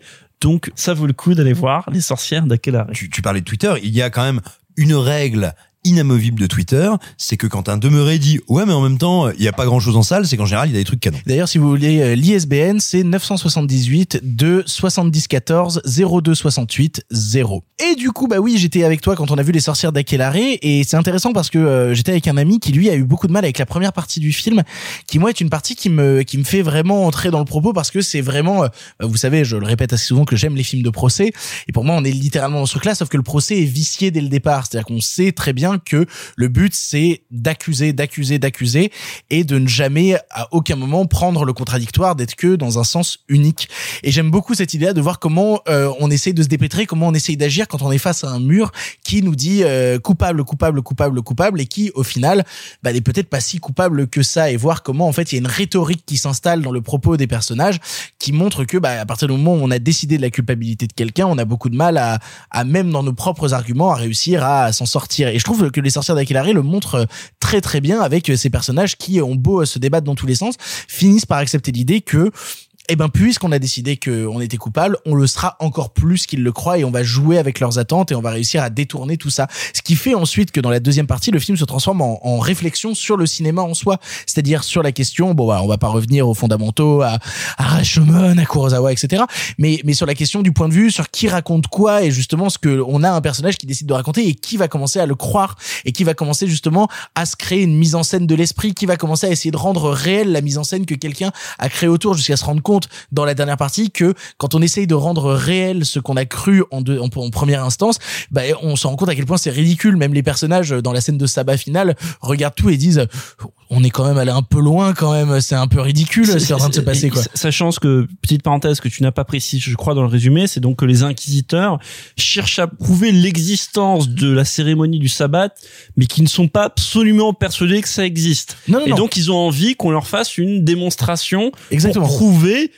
que ça existe, pour prouver que il y a sorcellerie. Donc c'est c'est dire d'ailleurs la- le côté pervers du raisonnement, mais Mais pour le coup, et c'est là où ça devient plus intéressant parce que la scène de sabbat en question est, est proprement fascinante.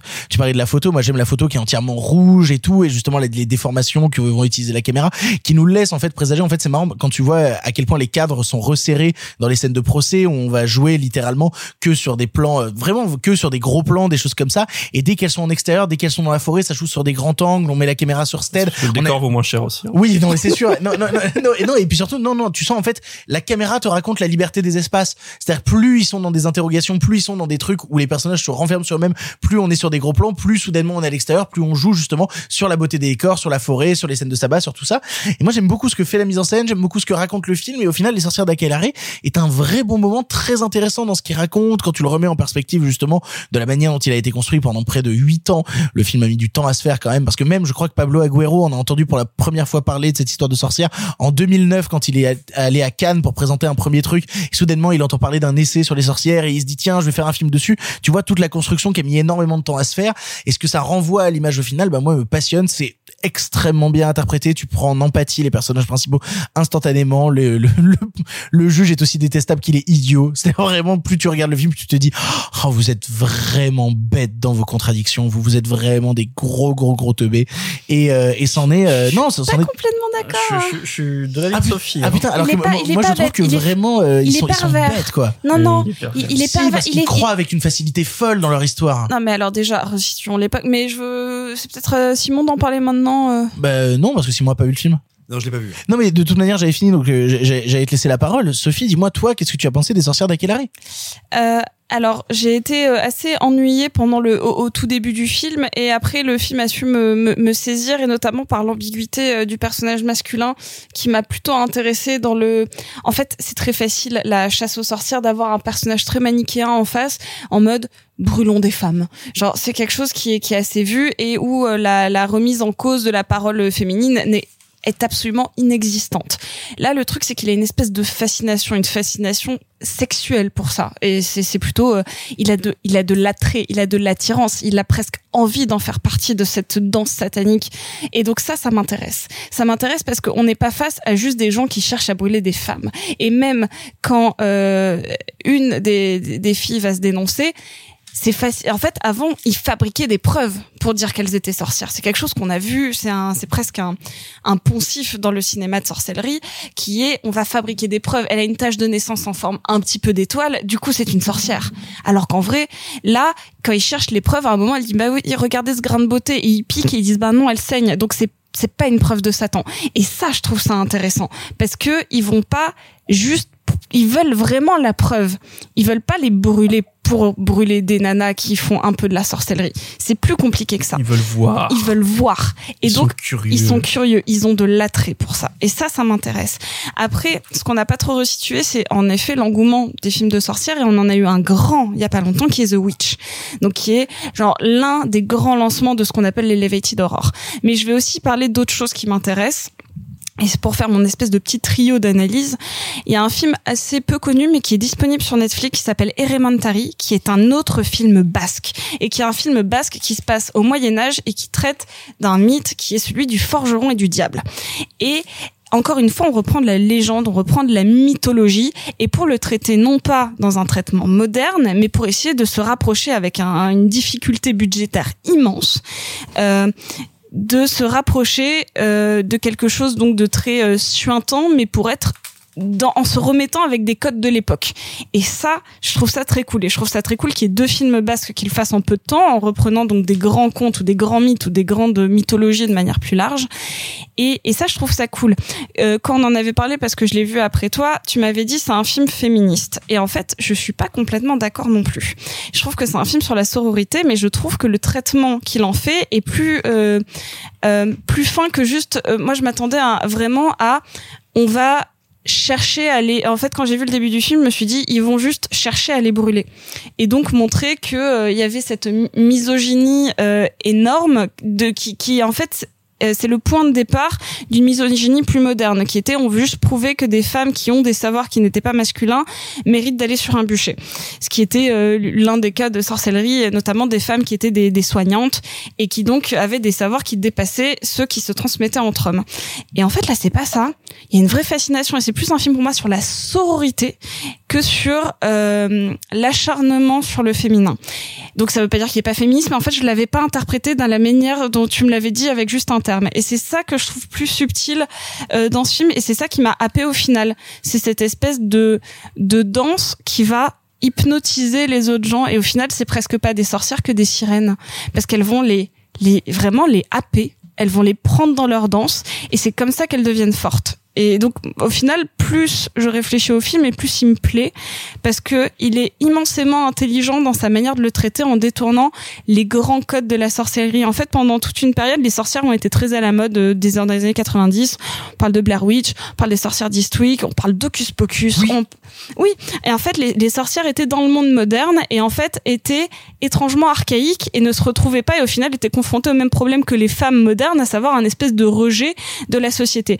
Et là, ce que ça fait, c'est que ça te ça te montre pas un rejet, ça te montre comment elles étaient déjà plus fortes avant. Oui, mais c'est retourner le stigmate. C'est retourner le stigmate. Bien sûr, vous nous accusez d'être des sorcières parce que nous sommes puissantes et nous allons disposer de cette C'est puissance. ça. Sauf que là, à la place de créer genre de la détestation et un, un jugement hâtif, on est dans la fascination. Et ça, je pense pas l'avoir vu au cinéma et c'est cool. Vous l'aurez compris, on est tous très intéressés par les sorcières d'Akelaré et on vous laissera le voir en salle pour vous faire votre propre avis. Nous en avons fini avec les films du présent. Il y a un film en bref dont j'avais envie de vous parler qui est sorti cette semaine puis nous attaquons le film du passé. C'est l'heure du film en bref. Ça va durer encore longtemps. Eh bien, vous, qu'est-ce que vous faites dans les bras de mon cocher Vous en avez encore beaucoup du sensationnel comme ça Pourquoi vous pensez qu'on ne prend pas le cinéma au sérieux?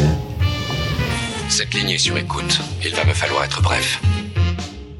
En bref, cette semaine, Fragile est le premier film d'Emma Benestan racontant l'histoire d'Az, un jeune ostréiculteur qui vient de se faire larguer salement. Afin de se reconstruire, il pourra compter sur la danse, sur sa propre fragilité et surtout sur ses amis, dont Lila.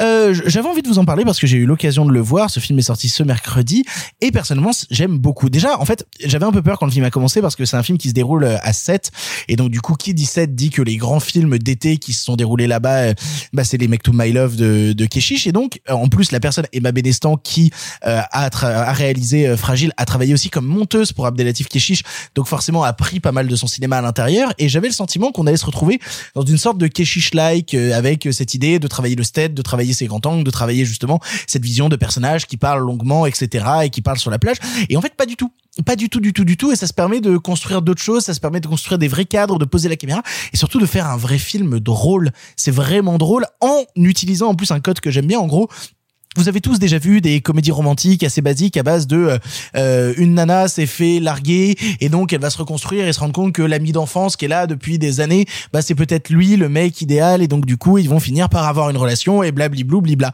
Et le donc film le but quand tu le racontes comme ça. bah ouais, un petit peu. Mais, mais mine de rien, c'est le trope qui a construit énormément de comédies romantiques où quand elle commence, tu sais déjà comment ça va finir. Bah là, l'idée, c'est d'inverser les tropes et de montrer que c'est un mec qui se fait larguer et comment ce mec va réussir à se reconstruire en réussissant à conquérir sa propre fragilité et en même temps euh, par la danse. En fait, il va se rendre compte que en plus, bah, c'est interprété. Il y a un des personnages principaux qui est interprété par Oulaya Amamra que j'aime énormément et ce depuis euh, depuis euh, Le Monde est à toi de Romain Gavras. Mais elle avait déjà joué notamment chez Emma Benestan dans le tout premier court métrage qui, je crois, s'appelait Gueule d'ange ou Bel ange, un truc comme ça. Mais j'ai puis plus elle le avait nom. explosé avec Divine. Oui, exactement. Elle avait explosé avec Divine aussi. Euh, et donc du coup, qui se retrouve dans le film et qui va devenir la professeure de danse de Az, qui quand il n'ouvre pas des huîtres, euh, essaye de pleurer. Ouais, oh là là, dur. Euh, Elle non, est bien. non, elle est terrible. Elle a- tellement longtemps que je voulais la passer. quel enfer. Depuis tout à l'heure, je le vois rigoler dans sa barbe et je savais pas ce que ça donnait. Et bah putain, ça fait pas en rêver. Hein. Euh, mais- Oh putain. Mais oh, les moules de Noël. Oh là là là là là là. Ça va être, elle est compliquée. Elle est compliquée cette émission. Euh, le casting est absolument formidable. Je citais Oulaya Mamra, mais je pense notamment aussi à Tiffen Davio, Tiffen Davio euh, qu'on a vu notamment dans la série Marianne, qu'on a vu dans plein plein de choses, qu'on a vu dans Lazy Company, qu'on a vu dans plein de trucs. Et Tiffen Davio, à chaque fois je la vois, je suis ravi vraiment. C'est une comédienne absolument passionnante.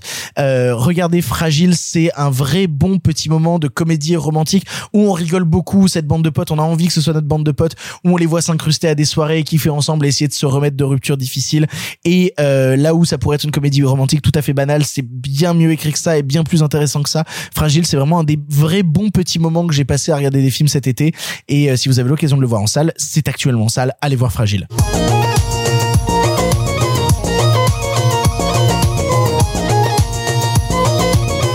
Mais tu sais, les femmes, c'est pas que ça. hein. J'aimerais être une femme, moi, plus voir ce qui se passe à l'intérieur dans ce la- labyrinthe, tu vois, féminin. Droit d'être un homme et d'être quelqu'un de bien, en fait. C'est ainsi que se terminent les films du présent. Il est temps maintenant de se diriger vers un autre temps puisque le cinéma se conjugue au présent mais aussi au passé. Cette fois-ci, on remonte vraiment dans le passé, on remonte dans les années 40. On est en pleine Seconde Guerre mondiale. On est dix ans après la naissance de Marc Moquin. On vous parle tout de suite de Chasse à l'homme de Fritz Lang. En avant. À cette époque, vous le savez, le cinéma était en noir et blanc. Mais nous avons préféré mettre un peu de couleur. Monsieur Mézeret, au nom du patrimoine artistique français tout entier, je vous dis merci. Mais enfin, tout ça, c'est le passé.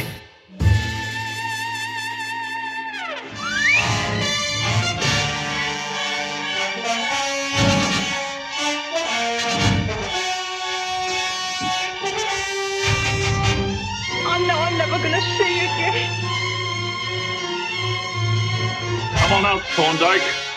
You're free at last.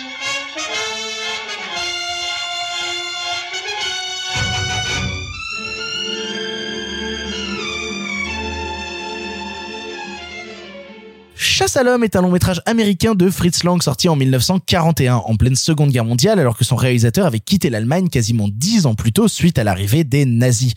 Sujet d'autant plus d'actualité que le film traite d'un homme nommé Thorndike, chasseur de fauves bien connu, s'étant infiltré en Allemagne avec dans son viseur Adolf Hitler.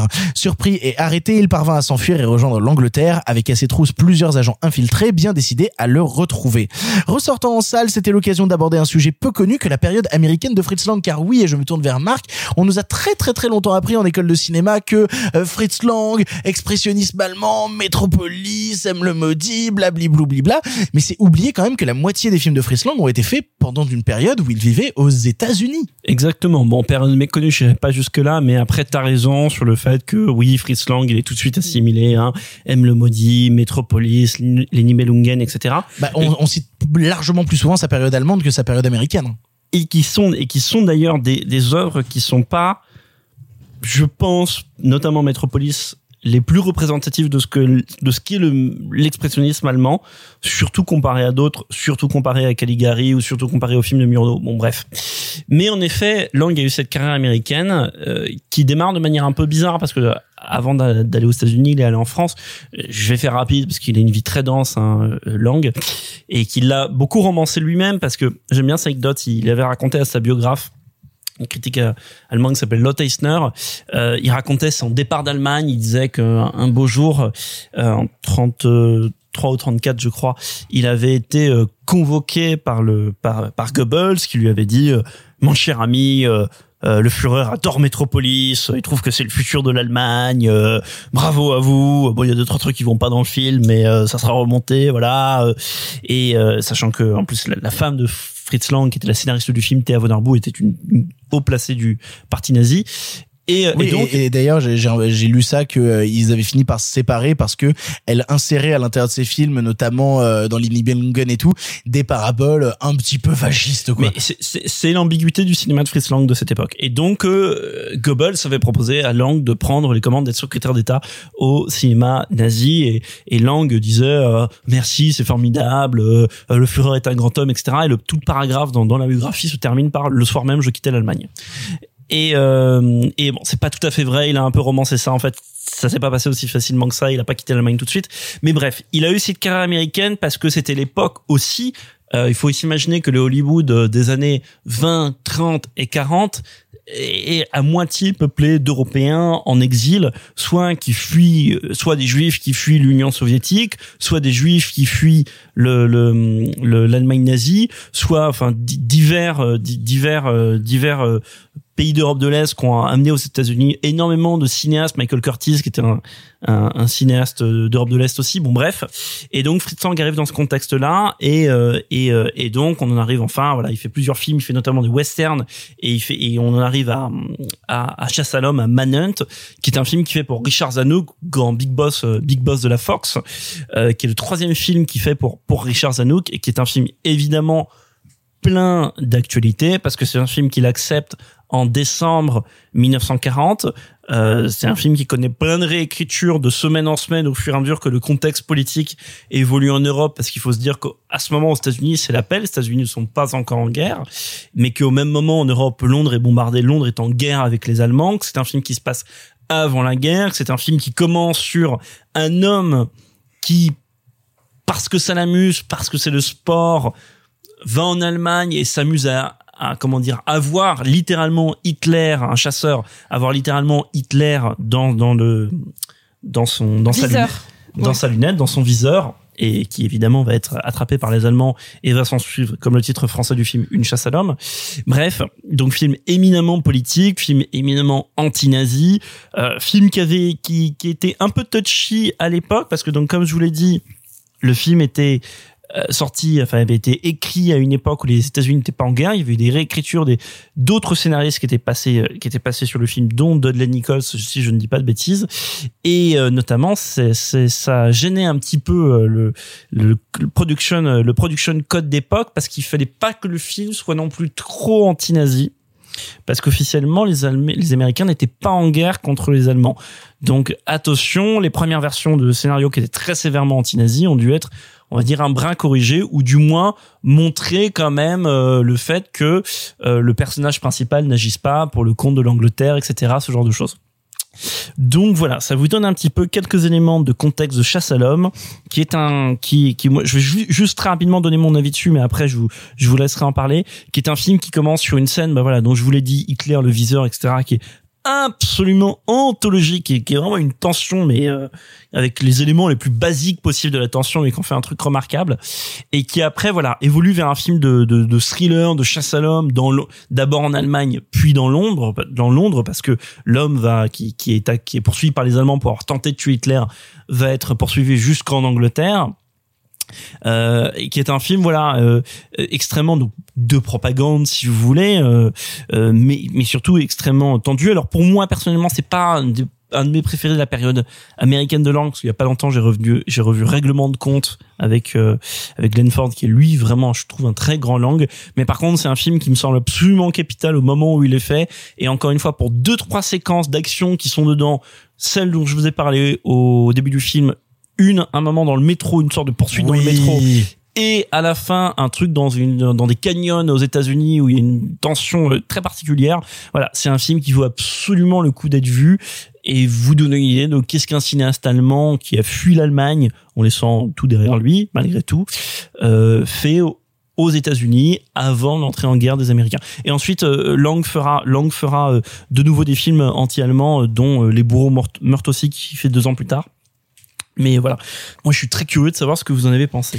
Mais moi j'ai beaucoup aimé, tu vois, et notamment pour tout son côté thriller paranoïaque, c'est-à-dire à partir du moment où le personnage principal se retrouve en Angleterre et se doit se cacher dans la ville alors qu'il est poursuivi par des agents infiltrés et que tout euh, lui rappelle justement l'Allemagne. Moi il y a un moment où il va dans une boutique un peu d'apothicaire et puis euh, euh, pour aller acheter une broche et euh, la personne, le vendeur a un accent allemand et il se met à paniquer. C'est très subtil dans son jeu de voir justement est-ce que lui est avec eux, est-ce que justement on voit justement toute la parano du personnage principal qui se met à redouter qu'au moindre coin de rue on vienne euh, s'en prendre à lui à tous les instants. Et je trouve ça assez passionnant dans la manière dont il le fait. Tu parlais de la séquence du métro, mais je trouve que la séquence du métro est absolument fascinante. La manière qu'il a de se cacher, de le poursuivre finalement dans les couloirs, la manière dont il joue avec les jeux d'ombre, parce qu'il y a énormément de moments où on voit pas les personnages qu'il poursuit, on voit juste leurs ombres sur euh, les murs du métro venir se refléter et justement voir la menace qui grandit, plus l'ombre grandit et plus elle se rapproche de lui jusqu'à finalement disparaître dans des tunnels perdus dans le noir et comment justement les médias vont monter de manière à ce que ça change l'histoire et qu'on se retrouve euh, jusqu'à la fin du film carrément dans des caves et tout où là vraiment ça devient euh, ça devient limite cartoonesque pour moi la, la dernière séquence euh, dans la cave et tout. Je trouve ça je trouve ça limite comique la manière dont c'est fait. Et en même temps c'est fait avec une brutalité et une cruauté que j'aime beaucoup jusqu'au moment où le film en fait, j'avais peur que le film oublie le réel. J'avais peur que le film, au bout d'un moment, ne fasse du personnage d'Hitler euh, qu'une figure à dépasser, qu'un truc à anéantir à un instant T, sans oublier, enfin en oubliant complètement et en occultant ce côté du réel jusqu'au moment où t'as la dernière séquence. Et la dernière séquence, c'est un brusque retour au réel. Vraiment, c'est un coup de poing dans ta face qui te dit non, non, non, attends, attends, on est en 41. Voilà ce qui est en train de se passer. Voilà exactement ce qu'on est en train de vivre. Et voilà la dureté du moment. Donc on a bien rigolé, on s'est marré, ok, très bien, on a tué Hitler, le lilol. Mais voilà ce qui est en train de se passer. Et, euh, et je trouve ça, euh, en fait, trouve le film très fort, je trouve le film extrêmement fort.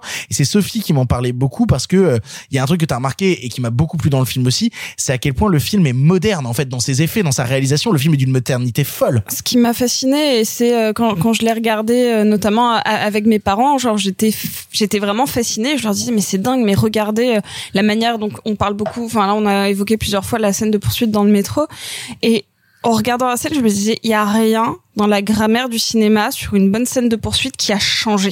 Mais rien. Du montage, euh, de, de, de- du changement d'échelle de plan, tout est déjà là. Et ça, ça m'a un peu fascinée. Je je suis pas une grande familière de euh, du cinéma. euh, du cinéma de Fritz Lang parce que comme beaucoup j'ai vu euh, bah, Metropolis et M le maudit euh, via des cours de- d'école de, cinéma et je ne connais rien d'autre euh, je, je connais un peu plus bah je sais pas des, Billy Wilder ou des gens plus établis aux États-Unis qui ont euh, déjà créé d'autres codes dans le cinéma noir dans le cinéma euh, comique euh, qui se retrouvent aujourd'hui mais là je me suis dit je l'avais jamais remarqué à ce point. C'est-à-dire que je ne voyais pas, euh, hormis on va dire, je sais pas, quelque chose dans l'image ou dans la photo, de changement dans cette grammaire du cinéma en termes de poursuite, en termes de tension. Et ça, j'avoue que ça m'a fasciné, mais je le verbalisais devant le film comme euh, comme quand c'est trop grand pour ne pas le verbaliser. Je disais mais c'est dingue, mais regarde. Et je remettais la scène à mes parents qui avaient peut-être mon père déjà vu le film en disant mais regarde, regarde cette sortie de métro. Il y a personne aujourd'hui qui filme une sortie de métro et quelqu'un qui s'insère dans le métro d'une autre manière si c'est bien fait. Et ça, je trouvais ça dingue. Et c'est pas forcément le truc que je vais remarquer parce que je suis plutôt happée par l'histoire. Mais là, la mise en scène m'a frappée par sa modernité ou juste parce que tout le monde a repris ça. Et j'arrivais pas à dire ça parce que j'ai pas assez de connaissances sur est-ce que c'était déjà très antérieur ou pas. Mais c'est la première fois que cette modernité me cassait la gueule. ce qui est ce qui est passionnant chez Fritz Lang et ça date pas de ce film hein, c'est antérieur et ça traverse toute sa filmographie c'est l'ambiguïté morale c'est les zones d'ombre c'est le gris et là on est dans un film où c'est extrêmement puissant. Déjà il faut rappeler on est dans un non pas un cas particulier mais une époque très spécifique du cinéma qui va traiter des nazis et qui va combattre idéologiquement l'Allemagne nazie. C'est qu'on est en 1941 c'est-à-dire on est avant non seulement l'entrée en guerre des États-Unis mais avant que les nazis euh, horribles horribles totalitaires affreux autoritaires fascistes soient en plus ceux qui ont commis la Shoah. Ça change beaucoup de choses et c'est pour ça qu'on peut avoir ce personnage le celui qui traque le chasseur, le véritable traqueur, cette espèce de Zaroff, ce, ce dignitaire allemand, ce dignitaire nazi, qui est extrêmement ambigu et qui peut être carrément la deuxième facette de notre héros. Parce que finalement, le film, bien sûr, on te dit que les nazis sont méchants. Mais les nazis sont méchants, mais finalement, ils nous renvoient à quelque chose que nous sommes également. Parce que tout le film va te raconter comment la société anglaise est profondément perverse, comment notre héros est un héros qui ne veut pas voir ses zones d'ombre. Une des grandes problématiques du film, elle est posée très vite, c'est, mais alors, monsieur, vous êtes un chasseur euh, en anglais vous savez euh, you hunt big game un chasseur de, de gros de grosses proies un type qui Gros chasser- gibier. le gros gibier merci qui va chasser des lions qui va faire des safaris. Et donc vous monsieur vous vous êtes mis face à Hitler avec votre fusil à lunettes. Vous avez rentré une balle dans la chambre mais vous maintenez que vous n'auriez pas tiré vous êtes sûr que vous n'auriez pas tiré? Êtes-vous vraiment cet être civilisé que vous prétendez là où nous, euh, nazis, nous admettons et nous reconnaissons que la civilisation, ça n'est jamais que la guerre de tous contre tous et la guerre de, de l'ethnie dominante contre toutes les autres. Et en fait, ce que le film te montre, c'est que eh ben, peut-être que les nazis ne sont jamais qu'une version un petit peu pire, un petit peu exacerbée des autres civilisations européennes, en l'occurrence des Britanniques, mais je pense qu'on peut dire que ça vaut pour l'Europe en général dans le film, parce que tout ce qu'on voit dans le film, c'est ça. C'est quand même l'hypocrisie et la compromission morale d'une civilisation qui, non pas, non pas qu'elle ait refusé de céder à la barbarie, mais qui a maquillé sa barbarie. Jusque dans ce baiser qui est interrompu par un Bobby, par un flic anglais qui est là pour nous dire attention c'est une prostituée monsieur, vous allez pas rester avec une fille comme ça. Tout dans le film est fait pour nous dire ça. Et c'est notamment un des enjeux du climax dont tu disais qu'il était à la fois cartoonesque et brutal, mais il est aussi très théorique. Avec donc ces deux hommes, l'un dans une grotte qui est redevenu un homme préhistorique littéralement, qui va à nouveau fourbir des armes pour tuer, pour survivre, et ce nazi qui là est un être de sophistication et qui lui dit et alors en fait vous vouliez tuer Hitler? Je vous dirai pas comment réagit notre héros, mais évidemment, c'est un film très trouble et très ambigu, qui quelque part, on pourrait dire, est un peu visionnaire, anticipe en quelque sorte ce qui sera la logique d'un immense romancier dont toi tu aimes beaucoup certains des films adaptés, à savoir euh, Ballard, Ballard, qui est romancier anglais, euh, qui enfant a été dans des camps de concentration japonais parce que ses parents étaient diplomates, euh, diplomates au Japon, et qui lui dira à travers ses bouquins, mais en fait, quand on a ouvert les camps, on n'a pas mis fin au camp, le monde est devenu un camp. Et la civilisation occidentale n'a jamais fait que digérer et être lentement inséminée par cette euh, par la logique nazie. Et, et, je trouve que le film en germe nous raconte déjà ça et nous dit mais les nazis ça n'est pas un espèce d'épiphénomène monstrueux ça n'est pas une espèce de d'ivresse qui aurait pris le peuple allemand c'est quelque chose qui est en germe dans la civilisation européenne. Et le film le montre avec, je trouve, une finesse, une perversion et une intelligence assez terrible. Moi, la question que je me posais en regardant le film, c'était est-ce que c'est quelque chose de commun d'avoir eu énormément de cinéastes allemands qui se sont attaqués au régime nazi? Est-ce que c'est un truc qui est arrivé régulièrement aux États-Unis? Parce que, en fait, moi, j'étais fasciné par cette idée de ces Fritz Lang ayant fui l'Allemagne, ayant vécu en couple avec quelqu'un qui deviendra justement symbole du parti nazi, qui soudainement va se retrouver dans une position de critique vis-à-vis de ce système-là. Est-ce que c'est quelque chose qui a été récurrent dans le dans le système américain ou en tout cas de la part de cinéastes européens exilés aux États-Unis? Récurrent, je sais pas, parce qu'après t'as pas mal de cinéastes allemands ou autrichiens qui sont allés travailler, ce que je vous disais au début, genre Robert Siodmak qui fait des films noirs ou bah on en parlait tout à l'heure Billy, Ouais, Wilder voilà qui est, qui est austro-hongrois de, de, de naissance. Euh, après dans le cas particulier de langue tu sais quoi? Tu me poses une colle je sais pas. Moi je peux te dire par contre euh, que ce qu'il y a eu ensuite c'est les cinéastes qui sont devenus alors vous allez vous moquer de moi mais qui sont devenus anti-nazis en 1946 bah non, Bah euh, comme toi. oui. comme moi. Non, mais parce que par exemple, tu vois un cinéaste comme euh, Pabst, qui était un immense cinéaste allemand, maître du mélodrame allemand, c'est malheureusement, comme d'autres, euh, on va dire compromis avec le avec le Reich et mesurant, on va- enfin en tout cas, il a fait des films pour pour le compte du Reich, pour Goebbels, et mesurant, on va dire, l'étendue de son son de son erreur à partir de 1945, il s'est consacré à faire des films anti-nazis. C'est pas ridicule dire aujourd'hui, mais à l'époque, il y avait quand même un besoin de dénazification de l'Allemagne. Donc, euh, mais après le cas langue aux États-Unis, voilà, pour répondre à ta question, je saurais pas y répondre précisément. Parce que c'est dangereux de faire des films comme ça pendant la période de la Seconde Guerre mondiale. Parce que de, de, Qu'est-ce que tu veux dire par dangereux? bah, Dans le sens de devenir anti-nazi en 1946, c'est beaucoup plus simple que euh, de faire euh, sa critique en tant que cinéaste allemand en 1941. Oui, mais de toute façon, il- De toute façon, il savait qu'il ne reviendrait pas en Allemagne tout de suite. Il est revenu en, Lang est revenu en, en Europe beaucoup plus tard parce que vers la fin de sa carrière, il s'est remis à faire des films euh, européens. Mais de toute façon, à ce moment-là, l'Allemagne, elle était déjà très loin, très loin derrière, derrière. Puis c'est pour ça que le film est sorti que en 49 en Europe, par exemple.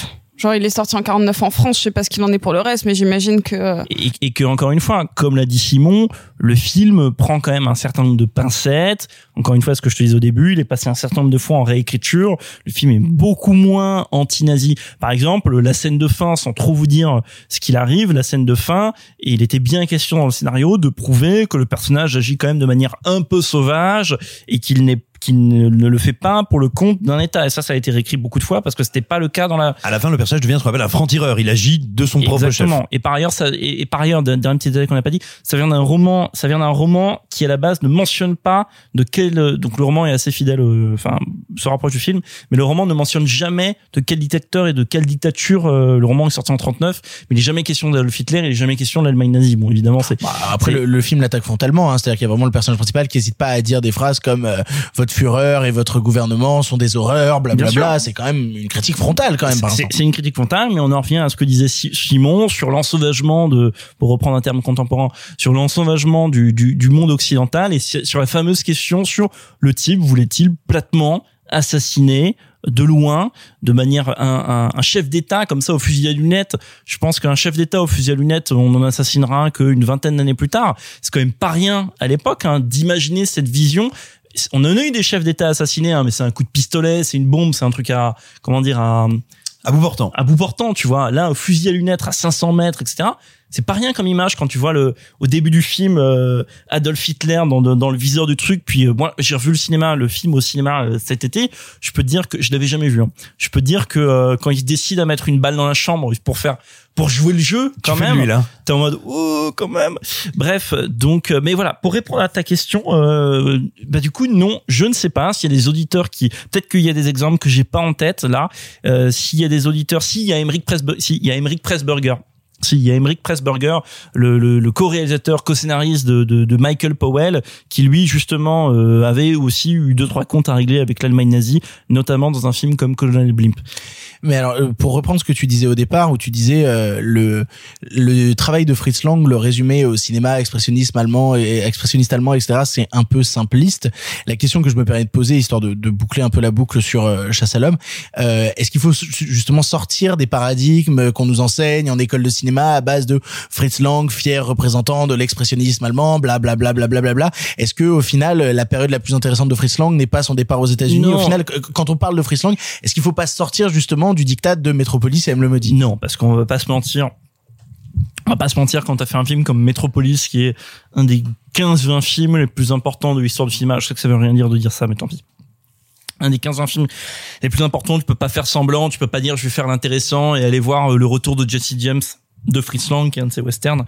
Bon, ça sert à rien de, voilà, il y a cette sorte de film monument dans sa carrière. Il y en a d'autres, hein. il y a M. le Maudit, il y a, il y a les Nibel- les Nibelungen, mais, mais il y a Metropolis. Et petite parenthèse, je vais, je vais faire un moment de, de, de, de publicité. Vous connaissez Revue et Corrigé? Non, pas du tout, c'est quoi? Bah, ça tombe bien, je vais pas en parler. Mais C'est une chaîne sur mais par contre, à part revue et corrigé, il s'avère que là, euh, mais la Avec pub des- est liée. Si, vous, si Fritz Lang vous intéresse et si Metropolis vous intéresse, à la fin de l'année, Metropolis va ressortir en Blu-ray et je dirige un ouvrage qui raconte la genèse de, Metropolis. Donc voilà, vous pourrez à peu près tout savoir sur Metropolis et sur le Fritz Lang de cette époque. Fin de la parenthèse commerciale. Et donc voilà, pour répondre à ta question, moi ça me semble inutile parce que moi, on va pas se mentir, j'ai découvert, je pense comme un milliard de gens, enfin peut-être pas, mais j'ai découvert Metropolis, j'ai découvert Fritz Lang avec Metropolis qui a été une pierre angulaire de ma cinéphilie. J'ai découvert la partie américaine de, euh, et M le maudit. J'ai découvert la partie américaine de sa carrière plus tard et la partie américaine pour moi, elle ne vaut que si tu peux la remettre en en perspective de sa carrière allemande. Déjà comment ces La films politique des auteurs. non mais bah bah oui en plus Fritz Lang Fritz Lang qui était l'exemple parfait un mec adulé par les cahiers etc des années 50 euh, et comment tu vois euh, il arrive à faire ça et ensuite comment il revient en Europe et comment t'en type un film dans- par exemple euh, en Europe il a fait un, un diptyque qui se passe en Inde qui, qui s'appelle le tombeau hindou euh, et comment dans le tombeau hindou il arrive à distiller des thématiques sur la corruption sur le mal-être de la société occidentale qui ont traversé toute sa filmographie et qui se retrouvent dans un film qui parle pourtant de mythologie indienne et qui arrive à la toute fin de sa carrière. En réalité, la, la question est pas de se dire tiens, est-ce que finalement c'est ça qui est plus intéressant, moins intéressant? Tu le disais, euh, Marc, voilà, il y a au moins deux, sinon trois immenses chefs-d'œuvre. Il s'agit pas du tout de les de les jeter aux orties. Peut-être tout simplement tous de nous rappeler. euh, c'est vrai dans le cinéma, c'est vrai dans tous les arts en réalité.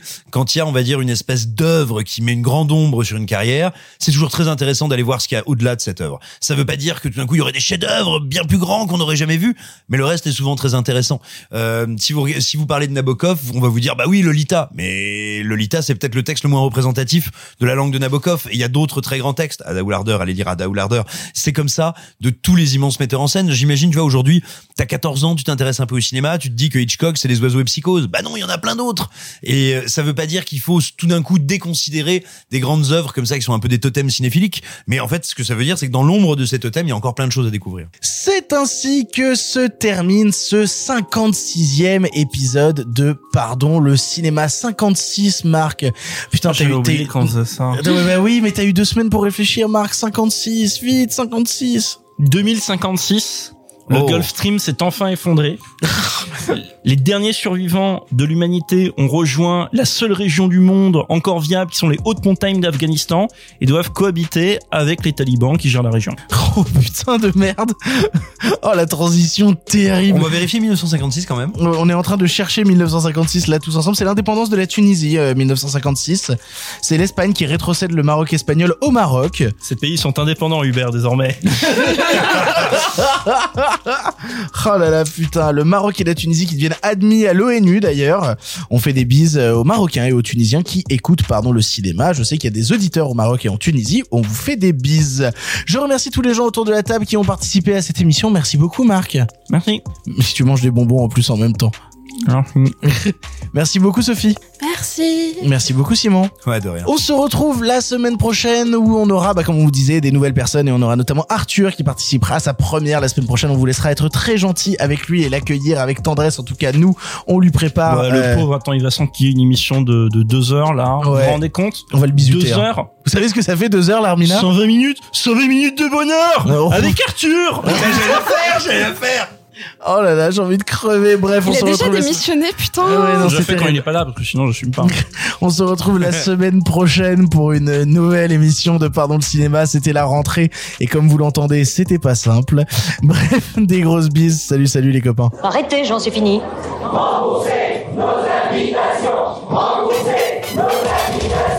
Qu'allons-nous faire par Osiris Essayons de nous voir la semaine prochaine pour déjeuner et puis vous me montrerez votre clocher. Le cinéma fait de toi un bon gamin Et que c'est quoi Maintenant c'est fini, il va falloir rentrer. Je vais aller me faire une toile. Ok, amusez-vous bien tous les deux. Bon, ça j'y compte. Bonne soirée. Merci. Have a great evening.